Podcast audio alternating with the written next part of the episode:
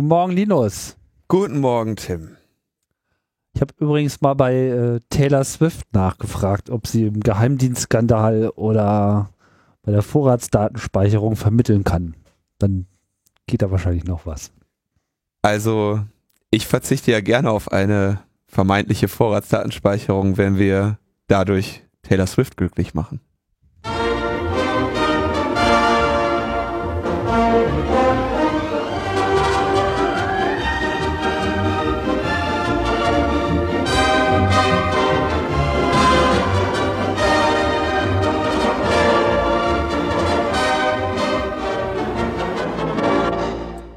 Hallihallo, hier ist das Logbuch Netzpolitik. Ausgabe Nummer 100, 144. Live aus der Metaebene. Na, nicht live, aber aufgenommen in der Metaebene nach, ich weiß nicht, wie viele Sendungen, die wir jetzt nicht, äh, nicht, uns ja. gegenseitig in unsere schönen Augen schauen konnten. Ich weiß nicht, wann ich, wann ich das letzte Mal hier war. Hast du, ist das Regal neu? Das ist neu, ne? Das ist neu, ja. Seit wann hängt das da? Mindestens so lange war ich nicht mehr hier. ja Und hier der, diese App, dieses Plakat, oh, das ist aber, das darf man ja gar nicht sagen, wen du da jetzt gerade von der Wand genommen und durch äh, jemand anderen ersetzt hast. Was? Ich weiß, wer der vorher hing, wo jetzt Alfred Hitchcock hängt. Ne, der hängt jetzt hier. Der hängt noch. Der hängt nur Darf woanders. ich sagen, wer der andere war? Du darfst beides sagen. Ja, Wow Holland. Ja. Wow Holland wurde hier durch ein äh, Alfred Hitchcock Plakat ersetzt. Ich sage aber jetzt nicht, von welcher Firma das Plakat ist. Das tue ich Wow nicht an. Das merkt keiner.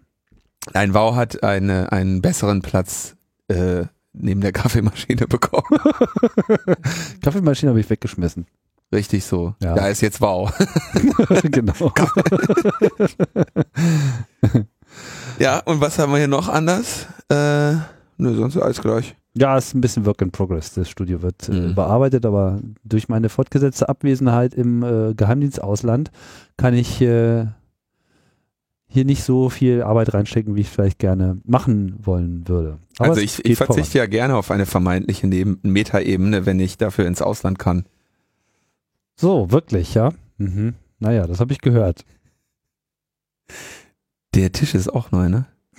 Nein, Aber dieses, äh, dieses Regal, wo der, wo der Bildschirm draufsteht. nein. Hier ist nicht so viel neu, wie du denkst. Das ist immer noch die gute alte Metaebene, wie man sie kennt aus Hier haben wir vorher immer gepodcastet. aus historischen Filmen kennt. Ja. Aber vielleicht sollten wir dann doch mal lieber auf unsere äh, Themen äh, zu sprechen kommen, von denen es wieder so einige äh, gegeben hat. Es ist eine ganze Menge passiert. Nicht äh, unbedingt jetzt äh, viel dabei, was uns in Jubelstürme ausbrechen lassen würde, aber das kennt ihr ja schon. Ne?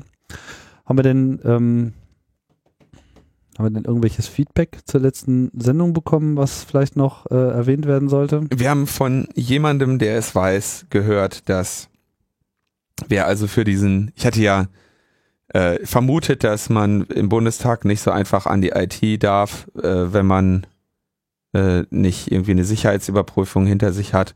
Und da wurde uns das Feedback gegeben. Wer im Bundestag für diesen Dienstleister, der da die IT macht, tätig ist, braucht eine erweiterte Sicherheitsüberprüfung nach Paragraph 9 SÜG, Sicherheitsüberprüfungsgesetz würde ich jetzt vermuten. Ja. Und äh, da wird uns kolportiert, dass das mehrere tausend Euro kostet, Bestimmt. diese hinter sich zu bringen. Wenn nur was teuer ist, ist auch gut. Richtig. So ist es. Wer billig kauft, kauft zweimal. Ja, ihr merkt schon, an Plattitüden sind wir heute äh, nicht arm. Aber die anderen ja auch nicht. Die- die- Wie Herr, Also Herr Gall zum Beispiel, der ja nun schon ein paar Mal hier äh, erwähnt wurde, ohne seinen Namen zu nennen. Reinhold Gall, Das ist auch so ein Mensch, den ich bisher noch überhaupt nicht auf dem Zeiger hatte. Aber offensichtlich ist er Minister. Innenminister von Baden-Württemberg, oder? Ja. Und der bewirbt sich offensichtlich auch, äh, Moment, Wie- Moment, Moment, Moment. Äh, wie, wie, Sigmar Gabriel bewirbt er sich auch für so eine Ehrenloge äh, bei der CDU. ja, aber ich muss jetzt ganz kurz gucken, ob der das, ob der wirklich, ich glaube, das ist totaler äh, Unsinn, dass der Innenminister von äh, Baden-Württemberg wäre. Seit Mai 2011 ist, er. der Innenminister des Landes Baden-Württemberg. Ich war jetzt sehr erschrocken, weil Im hier Rahmen der äh, rot-grünen Koalition, die Baden-Württemberg in bester linker Manier führt. Ja. Hier twittert SPD-Landtagsabgeordneter Reinhold Geil, Wahlkreis Neckars-Ulm. Heißt das Neckars-Ulm oder Neckarsulm? Das weiß ich auch immer nicht so richtig. Das äh, hätte ich gerne umschifft, diese Frage. Ja, okay, alles klar. Aber ich der befürchte, es heißt Neckarsulm. Neckarsulm ist Ja, mir auch eigentlich der völlig egal. Fluss heißt ja Neckar und Sulm ist wahrscheinlich so wie Neckar-Steinach und so. Da gibt es ganz viele Orte, die so heißen. Also ich würde jetzt mal auf Neckar-Sulm tippen und Leute, die es besser wissen, können ja in den Kommentaren dann auf mich eindreschen. Ja, also er, er gab auf jeden Fall kurz nach der äh, Entscheidung des SPD-Parteikonvents, die wir mit seinem Tweet jetzt vorwegnehmen, äh, bekannt, dass er gerne auf, Moment, das, ich, ich weiß gar nicht, darf man das überhaupt sagen? Also, es, also er twitterte, ich muss ja kurz den Link öffnen. Er verzichtet gerne auf seine vermeintlichen Freiheitsrechte. Ich verzichte gerne auf vermeintliche Freiheitsrechte, wenn wir einen Kinderschänder überführen. ja, da muss man schon echt mal durchatmen. Ne? Da, also Sozialdemokrat, ne? Vermeintliche Freiheitsrechte, äh, auf die er hier verzichtet, wenn wir einen Kinderschänder überführen. Also Kinderschänder ist ja sowieso ähm, das stimmt. ein, ein Begriff, der ähm, eigentlich bei der NPD zu verordnen ist, ne? Also das ist ein Nazi-Begriff, der insbesondere geprägt wurde durch diese äh, Heckscheibenaufkleber, die äh, man immer sieht, wenn man zu nah an den östlichen Rand Berlins gerät, wo dann so in äh, Runen auf den Heckscheiben steht Todesstrafe für Kinderschänder, weil das ja eine der größten Sorgen im, in, äh, in, im, in Ostdeutschland ist, ähm, direkt äh, nach den äh, Geflüchteten, die dort äh, Asyl suchen, sind ja Kinderschänder die große Plage in Ostdeutschland, äh, gegen die sich dann die NPD da richtet. Und äh, mit ihnen dann eben auch Reinhold Gall, der äh, also auf seine vermeintlichen Freiheitsrechte verzichten möchte, äh, um selbige zu überführen. Rede ist natürlich von der Vorratsdatenspeicherung. Ähm, ich würde dann eher so sagen, ich verzichte gerne auf eine vermeintliche Sozialdemokratie, wenn wir einen Reinhold Gall verhindern. Äh, das Verzichten und vermeintlich war dann auch auf Twitter noch einige Zeit Mem. das, hält, das hält sich auch noch eine Weile. Zeitweise twitterte sehr schön Einigkeit und Recht und vermeintliche Freiheit. Fand ich auch sehr gelungen.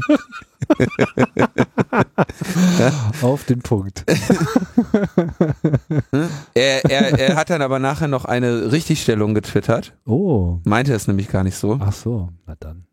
Sorry, wollte sagen, dass Vorratsdatenspeicherung nur ein vermeintlicher neuer Eingriff in Freiheitsrechte ist. Telekom und Co. dürfen ja schon speichern. ja, Gut. solche Leute haben, mit solchen Leuten haben wir es da zu tun, die ja dann am 20. Juni, wie von uns auch äh, angekündigt, ihren Parteikonvent begangen haben bei dem dann das Ergebnis 124 Stimmen für und 88 Ablehnungen bei sieben Enthaltungen zur Vorratsdatenspeicherung gefallen ist. Im Vorfeld hatte äh, Sigmar Gabriel dann diese Entscheidung verbunden mit seiner SPD-Führung. Also er hat gesagt, auch das hatten wir, glaube ich, in der letzten Sendung schon angekündigt, die große Gelegenheit der Sozialdemokraten, zwei Fliegen mit einer Klappe zu schlagen, haben sie da verstreichen lassen, denn sie hätten mit nur einem Ja, äh, mit nur einem Nein, ähm, sowohl Sigmar Gabriel als auch die Vorratsdatenspeicherung loswerden können. Das ist eine Gelegenheit, die sich nur selten bietet. Die haben die äh, Leute da verstreichen lassen.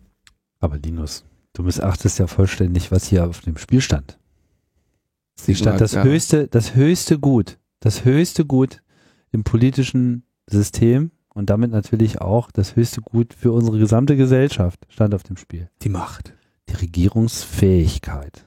Das wäre natürlich schade, wenn Das ist ein schönes Wort, finde ich. Regierungsfähigkeit. Das ist irgendwie auch so ein merkwürdiger Kampfbegriff, der dann immer so hervorgehoben wird, wenn man eigentlich so, ja, okay, wir wissen, dass es nicht richtig ist, aber äh, in unserem äh, Fähnlein Fieselschweif steht drin, dass man das so machen muss, wenn man eine Regierung ist. Das heißt im Prinzip, wenn wir diese Scheiße nicht bauen, nehmen wir uns die Möglichkeit, noch mehr Scheiße zu bauen. Das heißt das, oder nicht? In etwa. Mhm. aber interessant ist natürlich, also erstmal wird gesagt, dass diese 88 zu 124 ein, ein wird von Sozialdemokraten als ähm, quasi sehr schlechtes Ergebnis bewertet. Also die, diejenigen, die zu den 88 Ablehnungen gehören. Also die Ablehnungen sind ja dann immer von Delegierten. Ne? Es gibt ja noch, noch gibt's ein bisschen mehr als ähm, 212 Sozialdemokraten, auch wenn die Prognosen nicht mehr so lange sind, bis sie bei dieser Anzahl von Mitgliedern sind. Die, die, der Trend geht da ja stark nach unten. Kann, musst du dir mal angucken. Hast du dir mal die Mitgliederentwicklung der SPD angeschaut? Nicht jüngst, aber es ist auf jeden Fall kein Aufwärtstrend. Also solange die Aktien nicht so, so schnell fallen, äh, ist, ist, ist alles sicher. Ähm, nein, aber da wird also von denjenigen, die gegen diesen äh, Vorratsdatenspeicherungsbeschluss gekämpft haben, wird dieses Ergebnis im Prinzip schon als äh, Ohrfeige für Gabriel äh, und besonders gutes Ergebnis in ihrem Sinne wahrgenommen. Interessant ist, dass dann Berichte hochkamen, wie äh, es denn da so aussah. Und äh, die Luisa Boos hat einen äh, sehr interessanten Bericht darüber geschrieben, wo sie also sagt, mindestens in mindestens einem äh, Landesverband hätte die Höhe des Zuschusses der Bundes-SPD für die nächsten Landtagswahlkämpfe zur Diskussion gestanden. Da bist du also als, als Landesverbandsvertreter und dann sagt dir jemand, ja, wir finanzieren ja schon durchaus euren Landtagswahlkampf mit als Bundes-SPD. Und das wäre jetzt zum Beispiel schade, wenn wir das Geld nicht mehr hätten.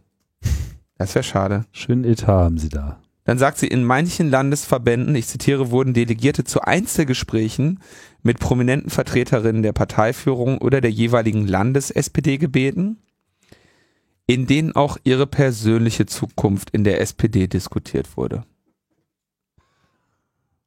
Das ist schon echt richtig. Sie sagt, hart. mir sind einige begegnet, die explizit froh waren, dass sie die Freiheit genießen, nichts mehr werden zu wollen. Und dann sagt sie das, sagt sie das äh, sehr, sehr Wichtige, was sich jeder, jedes Mitglied dieser Partei durchlesen sollte und hinter die Ohren schreiben sollte. Es ist wichtig, diesmal auszudiskutieren, denn wenn wir nur Menschen in dieser Partei wenn nur Menschen in dieser Partei was werden dürfen, die im Zweifelsfall eine sehr flexible Meinung haben, dann brauchen wir auch nie wieder darüber zu diskutieren, warum wir an Glaubwürdigkeit verlieren. Amen. So war der Beschluss und dann war klar, dass äh, natürlich die Bundesregierung nach diesem Ja der SPD auch jetzt möglichst schnell die Vorratsdatenspeicherung äh, besiegeln möchte. Vier Tage später sprach dann Bundesinnenminister Thomas de Maizière ähm, davon, dass er jetzt die Einbrecherbanden künftig mithilfe der Vorratsdatenspeicherung äh, an ihrer an ihrer Tätigkeit hindern möchte. Denn es geht ja, äh, die äh, Vorratsdatenspeicherung ist ja nur bei äh, schweren Verbrechen äh, zugelassen, beziehungsweise der Zugriff auf die Vorratsdaten ist nur beim Verdacht oder zur Aufklärung von äh, schweren Verbrechen zugelassen. Das ist also Mord, Totschlag, Vergewaltigung, Verbreitung von Kinderpornografie, Menschenhandel und die Bildung krimineller oder terroristischer Vereinigungen und Wohnung bei ne, die Wohnungseinbrüche in Deutschland. Das sind ja alles äh, kriminelle Vereinigungen, nämlich bundesweit operierende Einbrecherbanden. Ne? Und deswegen Vorratsdatenspeicherung. Ansonsten sagt er dann auch, ja, das ganz neue, der ganz neue heiße Shit ist ja das Predictive Policing. Also die äh, vorhersagende Polizeiarbeit, ähm, die jetzt irgendwo schon getestet wird, keine Ahnung womit, ähm, wo man sagt, aus den Einbruchsmustern sollen Prognosen erstellt werden, wo denn wohl als nächstes mit Einbrüchen zu rechnen ist und da soll dann mehr äh, Polizei rumfahren. Äh, wir werden versuchen, vor die Welle der Kriminalität zu kommen. Diese ganze Predictive Policing Geschichte ist ähm, das ist ein Traum. Ne? Da, naja, da, da, genau, das ist ja ein Traum, spätestens seit, wie heißt dieser Film? Ich hab's befürchtet. Ju Judge Dredd oder so, ne? Heißt der nicht so? Nein, ich will auch immer Mission Impossible sagen und das ist es auch nicht. Born Identity. Nein. Oh Gott, jetzt. Ich habe das alles nicht gesehen. Wir Nichts- warten nichts jetzt ganz tief im Morast. Ich werde versuchen, das rauszufinden und Okay. noch einen ein, ein, ein Funken Glaubwürdigkeit äh, bewahren. Okay, das, dam- damit man denkt, wir hätten noch Zeit, irgendwie Fernsehen zu gucken in unserer Freizeit. Ähm, der, also es geht darum zu überlegen, und das ist ja erstmal auch nicht blöd. Minority Report. Minority Report, okay. Da gibt's auch mehrere von, oder gibt's da auch nur einen von? Äh, Wäre mir neu. Okay. Ähm, da geht es darum zu überlegen, okay, man könnte ja einfach mal die Macht der Statistik anwenden, um zu gucken, ob sich nicht eventuell Vorhersagen treffen lassen. Das heißt, jedes Mal, wenn irgendwo ein Wohnungseinbruch stattfindet, jetzt als Beispiel, dann schreibst du irgendwie Uhrzeit auf und, äh, und irgendwie was weiß ich, die Geokoordinaten und sagst irgendwie, was weiß ich, Stadt, Bundesland, Uhrzeit und so weiter. Und dann könnte es ja irgendwie sein, dass du irgendwann feststellst, dass zu bestimmten Uhrzeiten vermehrt in Wohnungen eingebrochen wird. Ja? Zum Beispiel könntest du feststellen, dass in, in Berlin vermehrt zu Uhrzeiten eingebrochen wird, ähm, zu denen die Menschen bei der Arbeit sind. Also Wohnungseinbrüche geschehen nicht nachts, sondern die geschehen tagsüber, weil nachts sind die Leute zu Hause, tagsüber nicht. Also kickst du kurz die Tür ein, marschierst rein, holst die kleinen äh, konzent wertkonzentrierten Gegenstände raus, ne, wo auf wo viel Geld in wenig ähm, Material ist, also um euren Schmuck, Schmuck äh, müsst ihr euch Sorgen machen um iPads, ne, Laptops. Laptops, Wa- Walkman, nee, iPad, I, iPod, iPod, Alles, wo Apple draufsteht. alles, wo Apple draufsteht, außer halt euer äh, Eichener Wandschrank, der wird halt dann eben, der, der wird dann doch dagelassen. Ne? Und dann könnte dieses Predictive Policing nach längerer Analyse halt zum Beispiel auf die Idee kommen zu sagen, ah, den nächsten Einbruch äh, prognostizieren wir für Berlin tagsüber. Und dann würde die Polizei da mehr fahren. Oder die könnte zu dem Schluss kommen, in den Gegenden mit geringerem Einkommen äh, prognostizieren wir die nächste Schlägerei oder was auch immer, ja. Und ähm, das statistische, Statis- die statistische Herangehensweise, die, die man da im Prinzip nutzt, ist, man hat ja dann quasi im Längsschnitt die Daten. Hm, Hast du halt über ein Jahr gesammelt dann versuchst du einfach, was weiß ich, von der einen Woche irgendwie auf die nächste zu schließen oder vom einen Monat auf den nächsten. Oder Muster zu erkennen, dass halt irgendwie im Sommer mehr eingebrochen wird als im Winter oder sonstige Geschichten. Und dementsprechend ähm, kannst du dann deine Polizei äh, allozieren. Da spricht ja im Prinzip auch erstmal gar nichts dagegen, auch mit den äh, Methoden der Statistik äh, Verbrechensbekämpfung zu äh, planen, zu optimieren. Aber das ist ja nicht das, was irgendwie mit diesem Predictive Policing äh, direkt gemeint ist. Da soll es noch, da soll es natürlich noch sehr viel weitergehen. Ähm, das halte ich aber dann für eher erstmal äh, unrealistisch. Aber was übrigens passiert, wenn die Polizei dann entsprechend alloziert wird, ist, dass natürlich dann, wenn weniger Polizei auf den Straßen ist, ähm, mehr passiert. Also ich, das habe ich schon vor, wirklich vor 15 Jahren schon von Polizisten erzählt bekommen, dass sie sagen, ja, was weiß ich, zu der und der Uhrzeit hat der Chef festgestellt, da passiert nichts, da bewachen wir, was weiß ich, eine mittlere äh, Großstadt mit, mit 10% der Kapazität, weil nichts passiert und innerhalb von wenigen Monaten ist natürlich dann genau zu der Uhrzeit die Hölle los. Also das ist auch totaler Unsinn. Die wollen das halt irgendwie besser machen und na, was sie natürlich unter dem Stichwort Predictive Policing verstehen, ist natürlich, ha, unsere Progno Prognosen waren bis, haben bisher nicht vernünftig funktioniert, weil wir ja gar nicht genug Heu hatten, um die Nadel zu finden und jetzt machen wir Big Data. Was ja der Film Minority Report in den Mittelpunkt äh, stellt dabei, die eigentliche Dystopie, die damit verbunden ist, ist ja dieses, wir wissen ja, dass du das vorhast, weil unsere Daten sagen das ja. Ja, wir, wir wissen, du wirst einen Mord begehen, wir wissen, du wirst dieses und jenes machen. Und das ist, glaube ich, so ein bisschen dieser Traum, ja, dass man sozusagen das böse TM schon äh, aus den Daten herauslesen kann, im Prinzip äh, die Leute schon, äh, tja, was auch immer man dann mit ihnen äh, tun möchte, ja, äh, bevor sie sozusagen überhaupt irgendwas tun können. also müsste ich, wäre ich noch in der Situation, dass ich irgendwie meine statistische Analysefähigkeit verkaufen müsste, dann würde ich auch so etwas bewerben. Aber da ich ja einige Jahre Erfahrung in diesem Bereich habe, halte ich das ganz ernsthaft für den absoluten Unsinn. Das, du, also da ernsthafte Vorhersagen zu treffen, das wird sehr schwierig. Selbst mit all diesen Daten, die sie jetzt sammeln wollen. Ich glaube, das ist die einfache Ausrede oder eine der vielen ähm, eines der vielen Buzzwords, mit denen jetzt eine so eine ja, Vollüberwachung was, was, eingeführt was, was ist dann mit unseren vermeintlichen äh, Freiheitsrechten, die ja irgendwie sagen, du musst ja überhaupt erstmal was gemacht haben, bevor man dir äh, irgendwas zur Last legen kann. Ja, das ist ja im Prinzip so äh, auch die Umkehrung des, des Beweisschlusses. So nach dem Motto, ja, wie, du kannst uns nicht ausreichend belegen, dass du das nicht vorhattest. Aber unsere Computer ja, wir wissen ja, Zuverlässigkeit von Software und so weiter ist ja unangezweifelt, äh, sagen ja, dass, dass du jetzt äh, drauf und dran warst, hier in dieses Haus einzubrechen. Also ich glaube, da sind sie noch ein bisschen, ja. davon sind sie noch ein bisschen entfernt, aber das ist natürlich so ein bisschen das, was sie versuchen. Ja, also ich glaube, das Einzige, was... Da geht die Reise auf jeden Fall hin. Ja, ich glaube, das Einzige, was hier wirklich predictive äh, ist, um bei der Terminologie zu bleiben, ist das Verhalten der äh, SPD in diesem äh, ganzen Zusammenhang. Und naja, wir sind jetzt, wir sind jetzt wenig äh, überrascht. Man kann das jetzt noch irgendwie als eine besondere Leistung hinstellen, dass ja immerhin 88 auch mal dagegen waren. Also, also nicht nur dagegen waren, sondern auch als Delegierte dafür, also dagegen gestimmt haben. Aber das hilft natürlich äh, herzlich wenig in diesem Zusammenhang. Wir sind jetzt nicht äh, überrascht. Die Art und Weise, wie da parteiintern vorgegangen wird, finde ich extrem bedenklich.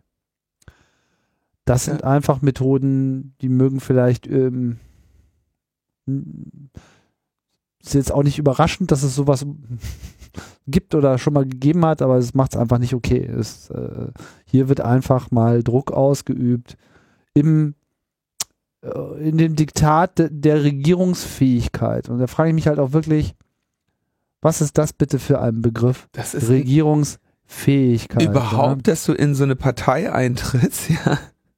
Und dann kommt da irgendwann einer und will mit dir über deine Zukunft in der Partei reden. Ja, also ich meine, da, ne? Ich meine, sowas erwartest du vielleicht bei, äh, was weiß ich, wenn du halt irgendwie bei der, bei der Deutschen Bank arbeitest, ja, und dann auf einmal sagst, äh, so jetzt hier aber Kommunismus, ne? Dann könnte das natürlich sein, dass äh, jedem, dass dein Vorgesetzter zu dir sagt und sagt, kommt und sagt, du, wir müssen da mal über deine berufliche Zukunft hier in diesem Unternehmen sprechen. Wir sind eine Bank. So, ne? da, da gehst du aber natürlich auch nicht hin, um da irgendwie am heiligen Brauchtum der Demokratie mitzuwirken.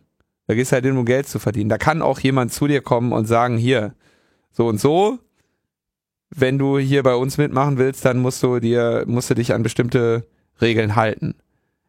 Aber in so einer Partei, die irgendwie als komisches Sammelbecken für ihrem Gewissen äh, verpflichtete Parlamentarier irgendwie dient, ja, da würde ich mir sowas sehr verbitten. Und da würde ich aber auch jeden einzelnen dieser Delegierten, die da zu Einzelgesprächen gebeten wurden, ja, und jeden einzelnen dieser Landes- oder diesen mindest ein, jeden, jeden einzelnen dieser mindestens einem Landesverbände denen da, mit denen über die Höhe ihres Zuschusses zum Landtagswahlkampf diskutiert wurde, würde ich da aber bitten, mit sowas an die Öffentlichkeit zu gehen. Das ist ja, also ich meine, stell dir das mal vor, das ist ja, also, ne, das ist, das ist Erpressung, das ist nichts anderes. Nein, nein, das ist parteiinterne Demokratie. Das ist, das ist Erpressung. Das ja. ist nichts anderes. Ja, das ist. Aber das ist, das, du hast natürlich recht, das ist das ist parteitaktisches Verhalten, parteiinterne, parteiinternes Finden eines Kompromisses wird das wahrscheinlich genannt werden. Aber spätestens, wenn wir solche Sachen sehen, egal in welchem Bereich, wenn wir hier von, wenn wir irgendwie von einer Demokratie hier reden und wir wissen, dass so etwas da passiert und das ist ja nicht das, nicht das einzige, die einzige Blüte, die unsere schöne Demokratie inzwischen treibt, dann müssen wir einfach einsehen, dass da irgendwas massiv aus dem Ruder geraten ist. Ja, und ich glaube, was, was hier vor allem aus dem Ruder geraten ist, ist dieses Selbstverständnis, was eine Regierung zu tun hat. Ich meine, in dieser Koalition Ja, wird sicherlich eine ganze Menge Handel äh, betrieben. So, was gibst du mir für meinen Fisch? So, ja, äh, Frauenrechte hier, äh, Mindestlohn, ja, kriegt er jetzt hier mal alles äh, in den Hintern geschoben, weil am Ende zeckt uns das Thema eigentlich auch wirklich nicht, aber dafür müsst ihr halt das und das und das. Und das sind Absprachen, die in einem sehr kleinen Kreis äh, getätigt werden.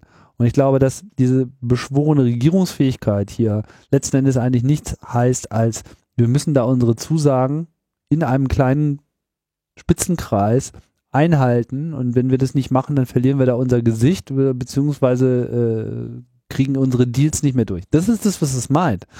Aber diesen Begriff dafür zu verwenden, da kann ich nur sagen, liebe SPD, das ist keine Regierungsfähigkeit, sondern das ist bestenfalls eine vermeintliche Regierungsfähigkeit, die hier äh, entwickelt wird, weil äh, mindestens wir haben da eine andere Vorstellung davon, was Regierungsfähigkeit heißt. Regierungsfähigkeit heißt meiner Meinung nach eher die richtigen Entscheidungen zu treffen und naja. Es, es, also diese Abwägung von zwei nicht ähm,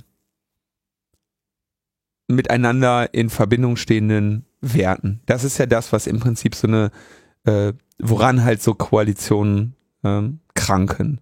Ähm, ich erinnere mich, glaube ich, da ging es um den Jugendmedienschutzstaatsvertrag. In, da ging es um eine Zustimmung im Bundesrat. Das ist lange her, aber da habe ich mit der damals in Berlin wie ging, worum ging das denn da? Ich weiß, also ist eigentlich auch völlig egal. Ich glaube, es ging um den Jugend, Jugendmedienschutzstaatsvertrag und da musste, wurde die Linkspartei gezwungen,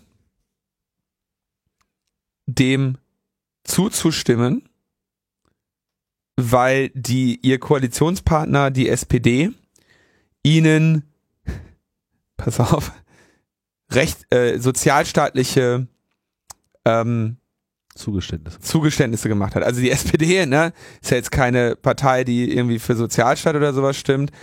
Die hat dann also im Koalitionsvertrag Zugeständnisse an die Linkspartei gemacht, was irgendwie äh, bestimmte Regelungen im Sozialstaat anging. Und um nicht die ganze Geschichte in einem Koalitionsbruch enden zu lassen, war dann die Linkspartei gezwungen, zu diesem Jugendmedienschutz-Staatsvertrag zuzustimmen. Ähm, das denke ich, das ist im Prinzip sowieso schon das Grundübel, ja, dass also Ko ähm, Koalitionen diese Kuh, diese, da liegen ja zwei Dinge auf der Waagschale, die nichts miteinander zu tun haben. Da kannst du halt nicht irgendwie, äh, die kannst du eigentlich nicht miteinander vergleichen. Und das Maß, wo du sie am Ende irgendwie auf eine Ebene bringst, ist dann eben diese Regierungsfähigkeit. Das ist sowieso schon mal eines der, der Grundprobleme weil du möchtest ja nicht, dass deine Parlamentarier zum Beispiel über einen Jugendmedienschutzstaatsvertrag entscheiden, weil gerade die Konstellation aus irgendwelchen Gründen so ist, dass man sie an den Eiern hat für irgendwelche Fragen im Sozialstaat. Ja, das ist ja, ein, da werden ja zwei absolut unrelated Topics zusammengeworfen. zusammengeworfen. Und das hat man sehr, sehr häufig. Das finde ich schon mal, das ist Ebene eins. das ist ein Problem. Das ist aber leider in der Ausgestaltung des Systems im Moment so. Und da werden wir leider ähm, so in naher Zukunft wahrscheinlich nichts dran ändern. Das ist sowieso schon mal ein inhärent irgendwie demokratieschädliches Ding und das ist auch in keinem Grundgesetz und in keiner Demokratietheorie wirklich so vorgesehen, dass so die Entscheidungsfindung stattfindet. Aber das ist eben in der äh, real existierenden parlamentarischen Demokratie ähm, eines der Phänomene, die wir da sehen. Ich finde aber, wenn dann so wirklich individuelle Erpressungen stattfinden, dann ist das nochmal eine Nummer schärfer. Ja, ich finde, Gabriel hätte durchaus zu diesem Parteikonvent gehen können und sagen können, Leute, es ist folgendermaßen. Die haben uns an Eiern, wir haben ein bestimmtes Wahlversprechen, das wollen wir einlösen. Dieses Wahlversprechen werden sie, sie werden uns daran hindern, dieses Wahlversprechen einzulösen. Also kein Wahlversprechen ist das ein Koalitionsversprechen. Das Oder Koalitionsversprechen. Bezieht sich jetzt auf den Koalitionsvertrag. Ne? Nein, ich weiß es nämlich nicht. Darauf wollte ich nämlich hinaus. Ich weiß nämlich nicht, was es ist, was der Gabriel dafür bekommt. Ich weiß es nicht. Ich weiß es wirklich nicht. Ja, vielleicht hat er schon eine ganze Menge bekommen. Ich habe ja ein paar Sachen schon gesagt. Ich meine, in letzter Zeit hat sich die SPD ja am laufenden Meter äh, feiern lassen in dieser Koalition, was sie denn noch nicht alles äh, durchgesetzt denn? haben. Na, Mindestlohn zum Beispiel. Und äh, hier die ganzen äh, Aktivitäten von äh, Frau Schwesi, Schwesi, Gleichstellung, tralala, pipapo. Das, okay. Also ich weiß jetzt nicht, ich habe da keinerlei äh, Einblick, ja. ob es das jetzt war oder so, aber es irgendwie sowas wird es halt gewesen sein, weil das eben einfach auch ein Prozess ist, ein, äh, wie die äh, Politik hier gemacht wird, die eben von einem kleinen Kreis geleitet wird. So. Und die beiden Dickschiffe da, äh, CDU und SPD in Persona von äh, Merkel und Gabriel plus eines von mir nicht näher definierbaren Entscheiderkreises, der so mehr oder weniger um sie herum äh, meandert, die dealen sozusagen diese Koalition aus.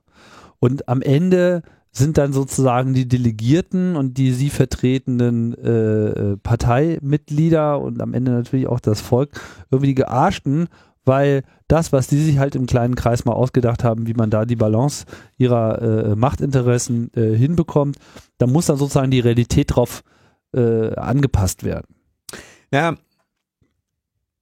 irgendwie müssen die sich halt einig werden und das ist halt das, wie sie es äh, im Moment tun, ne? Genau, also aber das müsste man schon nochmal überdenken. Ich will jetzt hier nicht komplett äh, einerseits in einen Bereich vorstoßen, von dem ich eigentlich nicht viel verstehe, aber ähm, der auch nicht so einfach zu beantworten ist. Aber grundsätzlich denke ich, müssen wir mal überlegen, wie wir damit eigentlich als Gesellschaft in Zukunft äh, umgehen wollen, dass wir uns in solche Situationen äh, begeben wie die, in der wir uns jetzt gerade befinden, mit einer Regierung, die 80 Prozent des Parlaments ausmacht und die vor allem keinerlei Opposition mehr hat. Also das ist ja überhaupt das, das, das Ding ist, die, die komplette parlamentarische Arbeit findet mehr oder weniger nur noch in diesem Koalitionsgefüge, in diesem sehr kleinen Kreis davon äh, statt, weil das, was die Opposition sagt und macht, hat, das merkt man ja auch wirklich in dieser Legislaturperiode, überhaupt auch nicht auch nur im Ansatz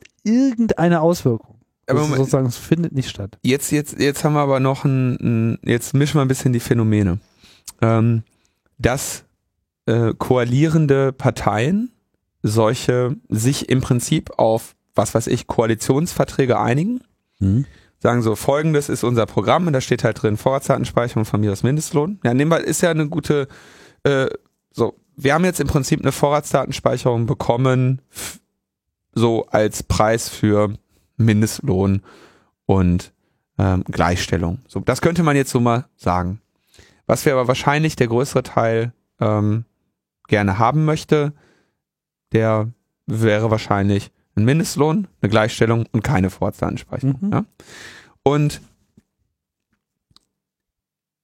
diesen Koalitionsvertrag haben dann eben die Parteien geschlossen und die haben in sich intern äh, eben diese Abwägung der Werte für sich beschlossen und sich darauf geeinigt. So, das Phänomen, dass dann diese Linientreue verlangt wird, das hast du aber auch äh, bei anderen Mehrheitsverhältnissen. Ne? Da musst du nicht 80 Prozent für haben, da reichen dir irgendwie 60, da hast du genau das gleiche Phänomen. Ne? Dass dann eben der, du hast dann einen starken Koalitionspartner und einen schwächeren und dass die halt dann ähm, einander ein, ein gleiche, ein Versuchen, ein ähnliches Maß an Zugeständnissen abzuverlangen, um äh, dann so dieses Land in die, in die Zukunft zu führen. Das, das ist sicherlich richtig, aber ich denke auch, die Situation sähe ganz anders aus in der SPD, wenn es nicht erforderlich wäre, sieben äh, Abgeordnete zu überzeugen, für irgendwas zu stimmen, sondern äh, vielleicht äh, in der Größenordnung von 80 oder 100, bis dann auch wirklich die Mehrheit ja. der Regierung sozusagen gefunden ist. Und hier kann man einfach auf eine ganze Menge äh, scheißen. Und die, die jetzt hier untergebuttert wurden, die wissen auch, dass, dass sie sich sozusagen in einer sehr schwachen Situation befinden, weil es sehr, sehr schwierig ist, überhaupt einen Widerstand in der Regierungsfraktion zu erzeugen. Richtig, also genau, ich wollte nur diese beiden Probleme mal so. Ja, ja nee, ist auch äh, vollkommen klar. Also Entscheidungsfindung leider nicht immer nur sachbezogen. Das ist eines der, der unschönen ähm, Probleme, die wir haben, kommt aber auch daher, dass man ja, was ja immer die große, große Sorge, die große, große Sorge, äh, wenn man sich da äh, mal so ähm, politiktheoretische, politikwissenschaftliche Texte zu durchliest, die große, große Sorge ist ja immer, wir könnten Weimarer Verhältnisse haben, wo das Parlament dann nämlich irgendwie zu ähm, wenig Disziplin und Zwängen unterlag ähm, und zu viel debattiert hat, zu wenig gemacht hat, zu wenig Autorität äh, vermitteln konnte, zu wenig vermitteln konnte, dass es irgendwie Herr der Sache wäre. Und was ja dann äh, dazu geführt hat, dass äh, man äh, dass man in, historisch dann eben davon ausgeht, dass das Volk sich dann eben einen starken ähm, Führer gewünscht hat. Ne? Das heißt, äh, es ist auch dem, dem Wunsch nach Stabilität geschuldet, dass eben die meisten politischen Debatten, die wir in der Öffentlichkeit wahrnehmen, ähm, einem klaren äh, Ziel zustreben und dass wir ähm, vielleicht als Bevölkerung diese Variation in der Debatte, die dann irgendwie, was weiß ich, so ungefähr fünf Prozent vom Ganzen beträgt. Ja, ist der Mindestlohn jetzt so oder so? Äh, oder ist der für diese Bevölkerungsgruppen oder nicht? Ähm, dass das letztendlich aber alle darüber einig sind, der Mindestlohn wird kommen. Ja, und Vorratsdatenspeicherung wird kommen.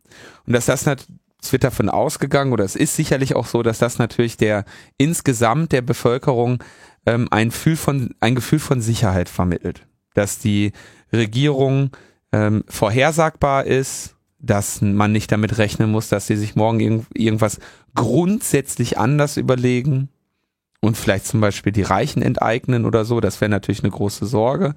Nein, aber du, ne, es hat auch damit zu tun, dass man äh, durch diese ähm, durch diese diesen Umgang mit den Dingen ein, eine Stabilität herstellt und ein, letztendlich eine Regierbarkeit des Landes und natürlich auch das, was man dann irgendwie Regierungsfähigkeit nennen kann. Das ist aber natürlich immer sehr schade, wenn das dann darin mündet, dass einzelne Personen eben erpresst werden ähm, über ihre berufliche Zukunft. Und da kann man, glaube ich, nicht ähm, leider äh, an dieser Stelle jetzt sagen, das ist ein Problem der SPD oder das ist ein Problem der CDU oder ein Problem der Mehrheitsverhältnisse. Das muss man erstmal zur Kenntnis nehmen und sich überlegen, wie man ein System gestalten kann, in dem möglichst solche Effekte nicht auftreten man trotzdem eine, eine gewisse Stabilität gewährleistet.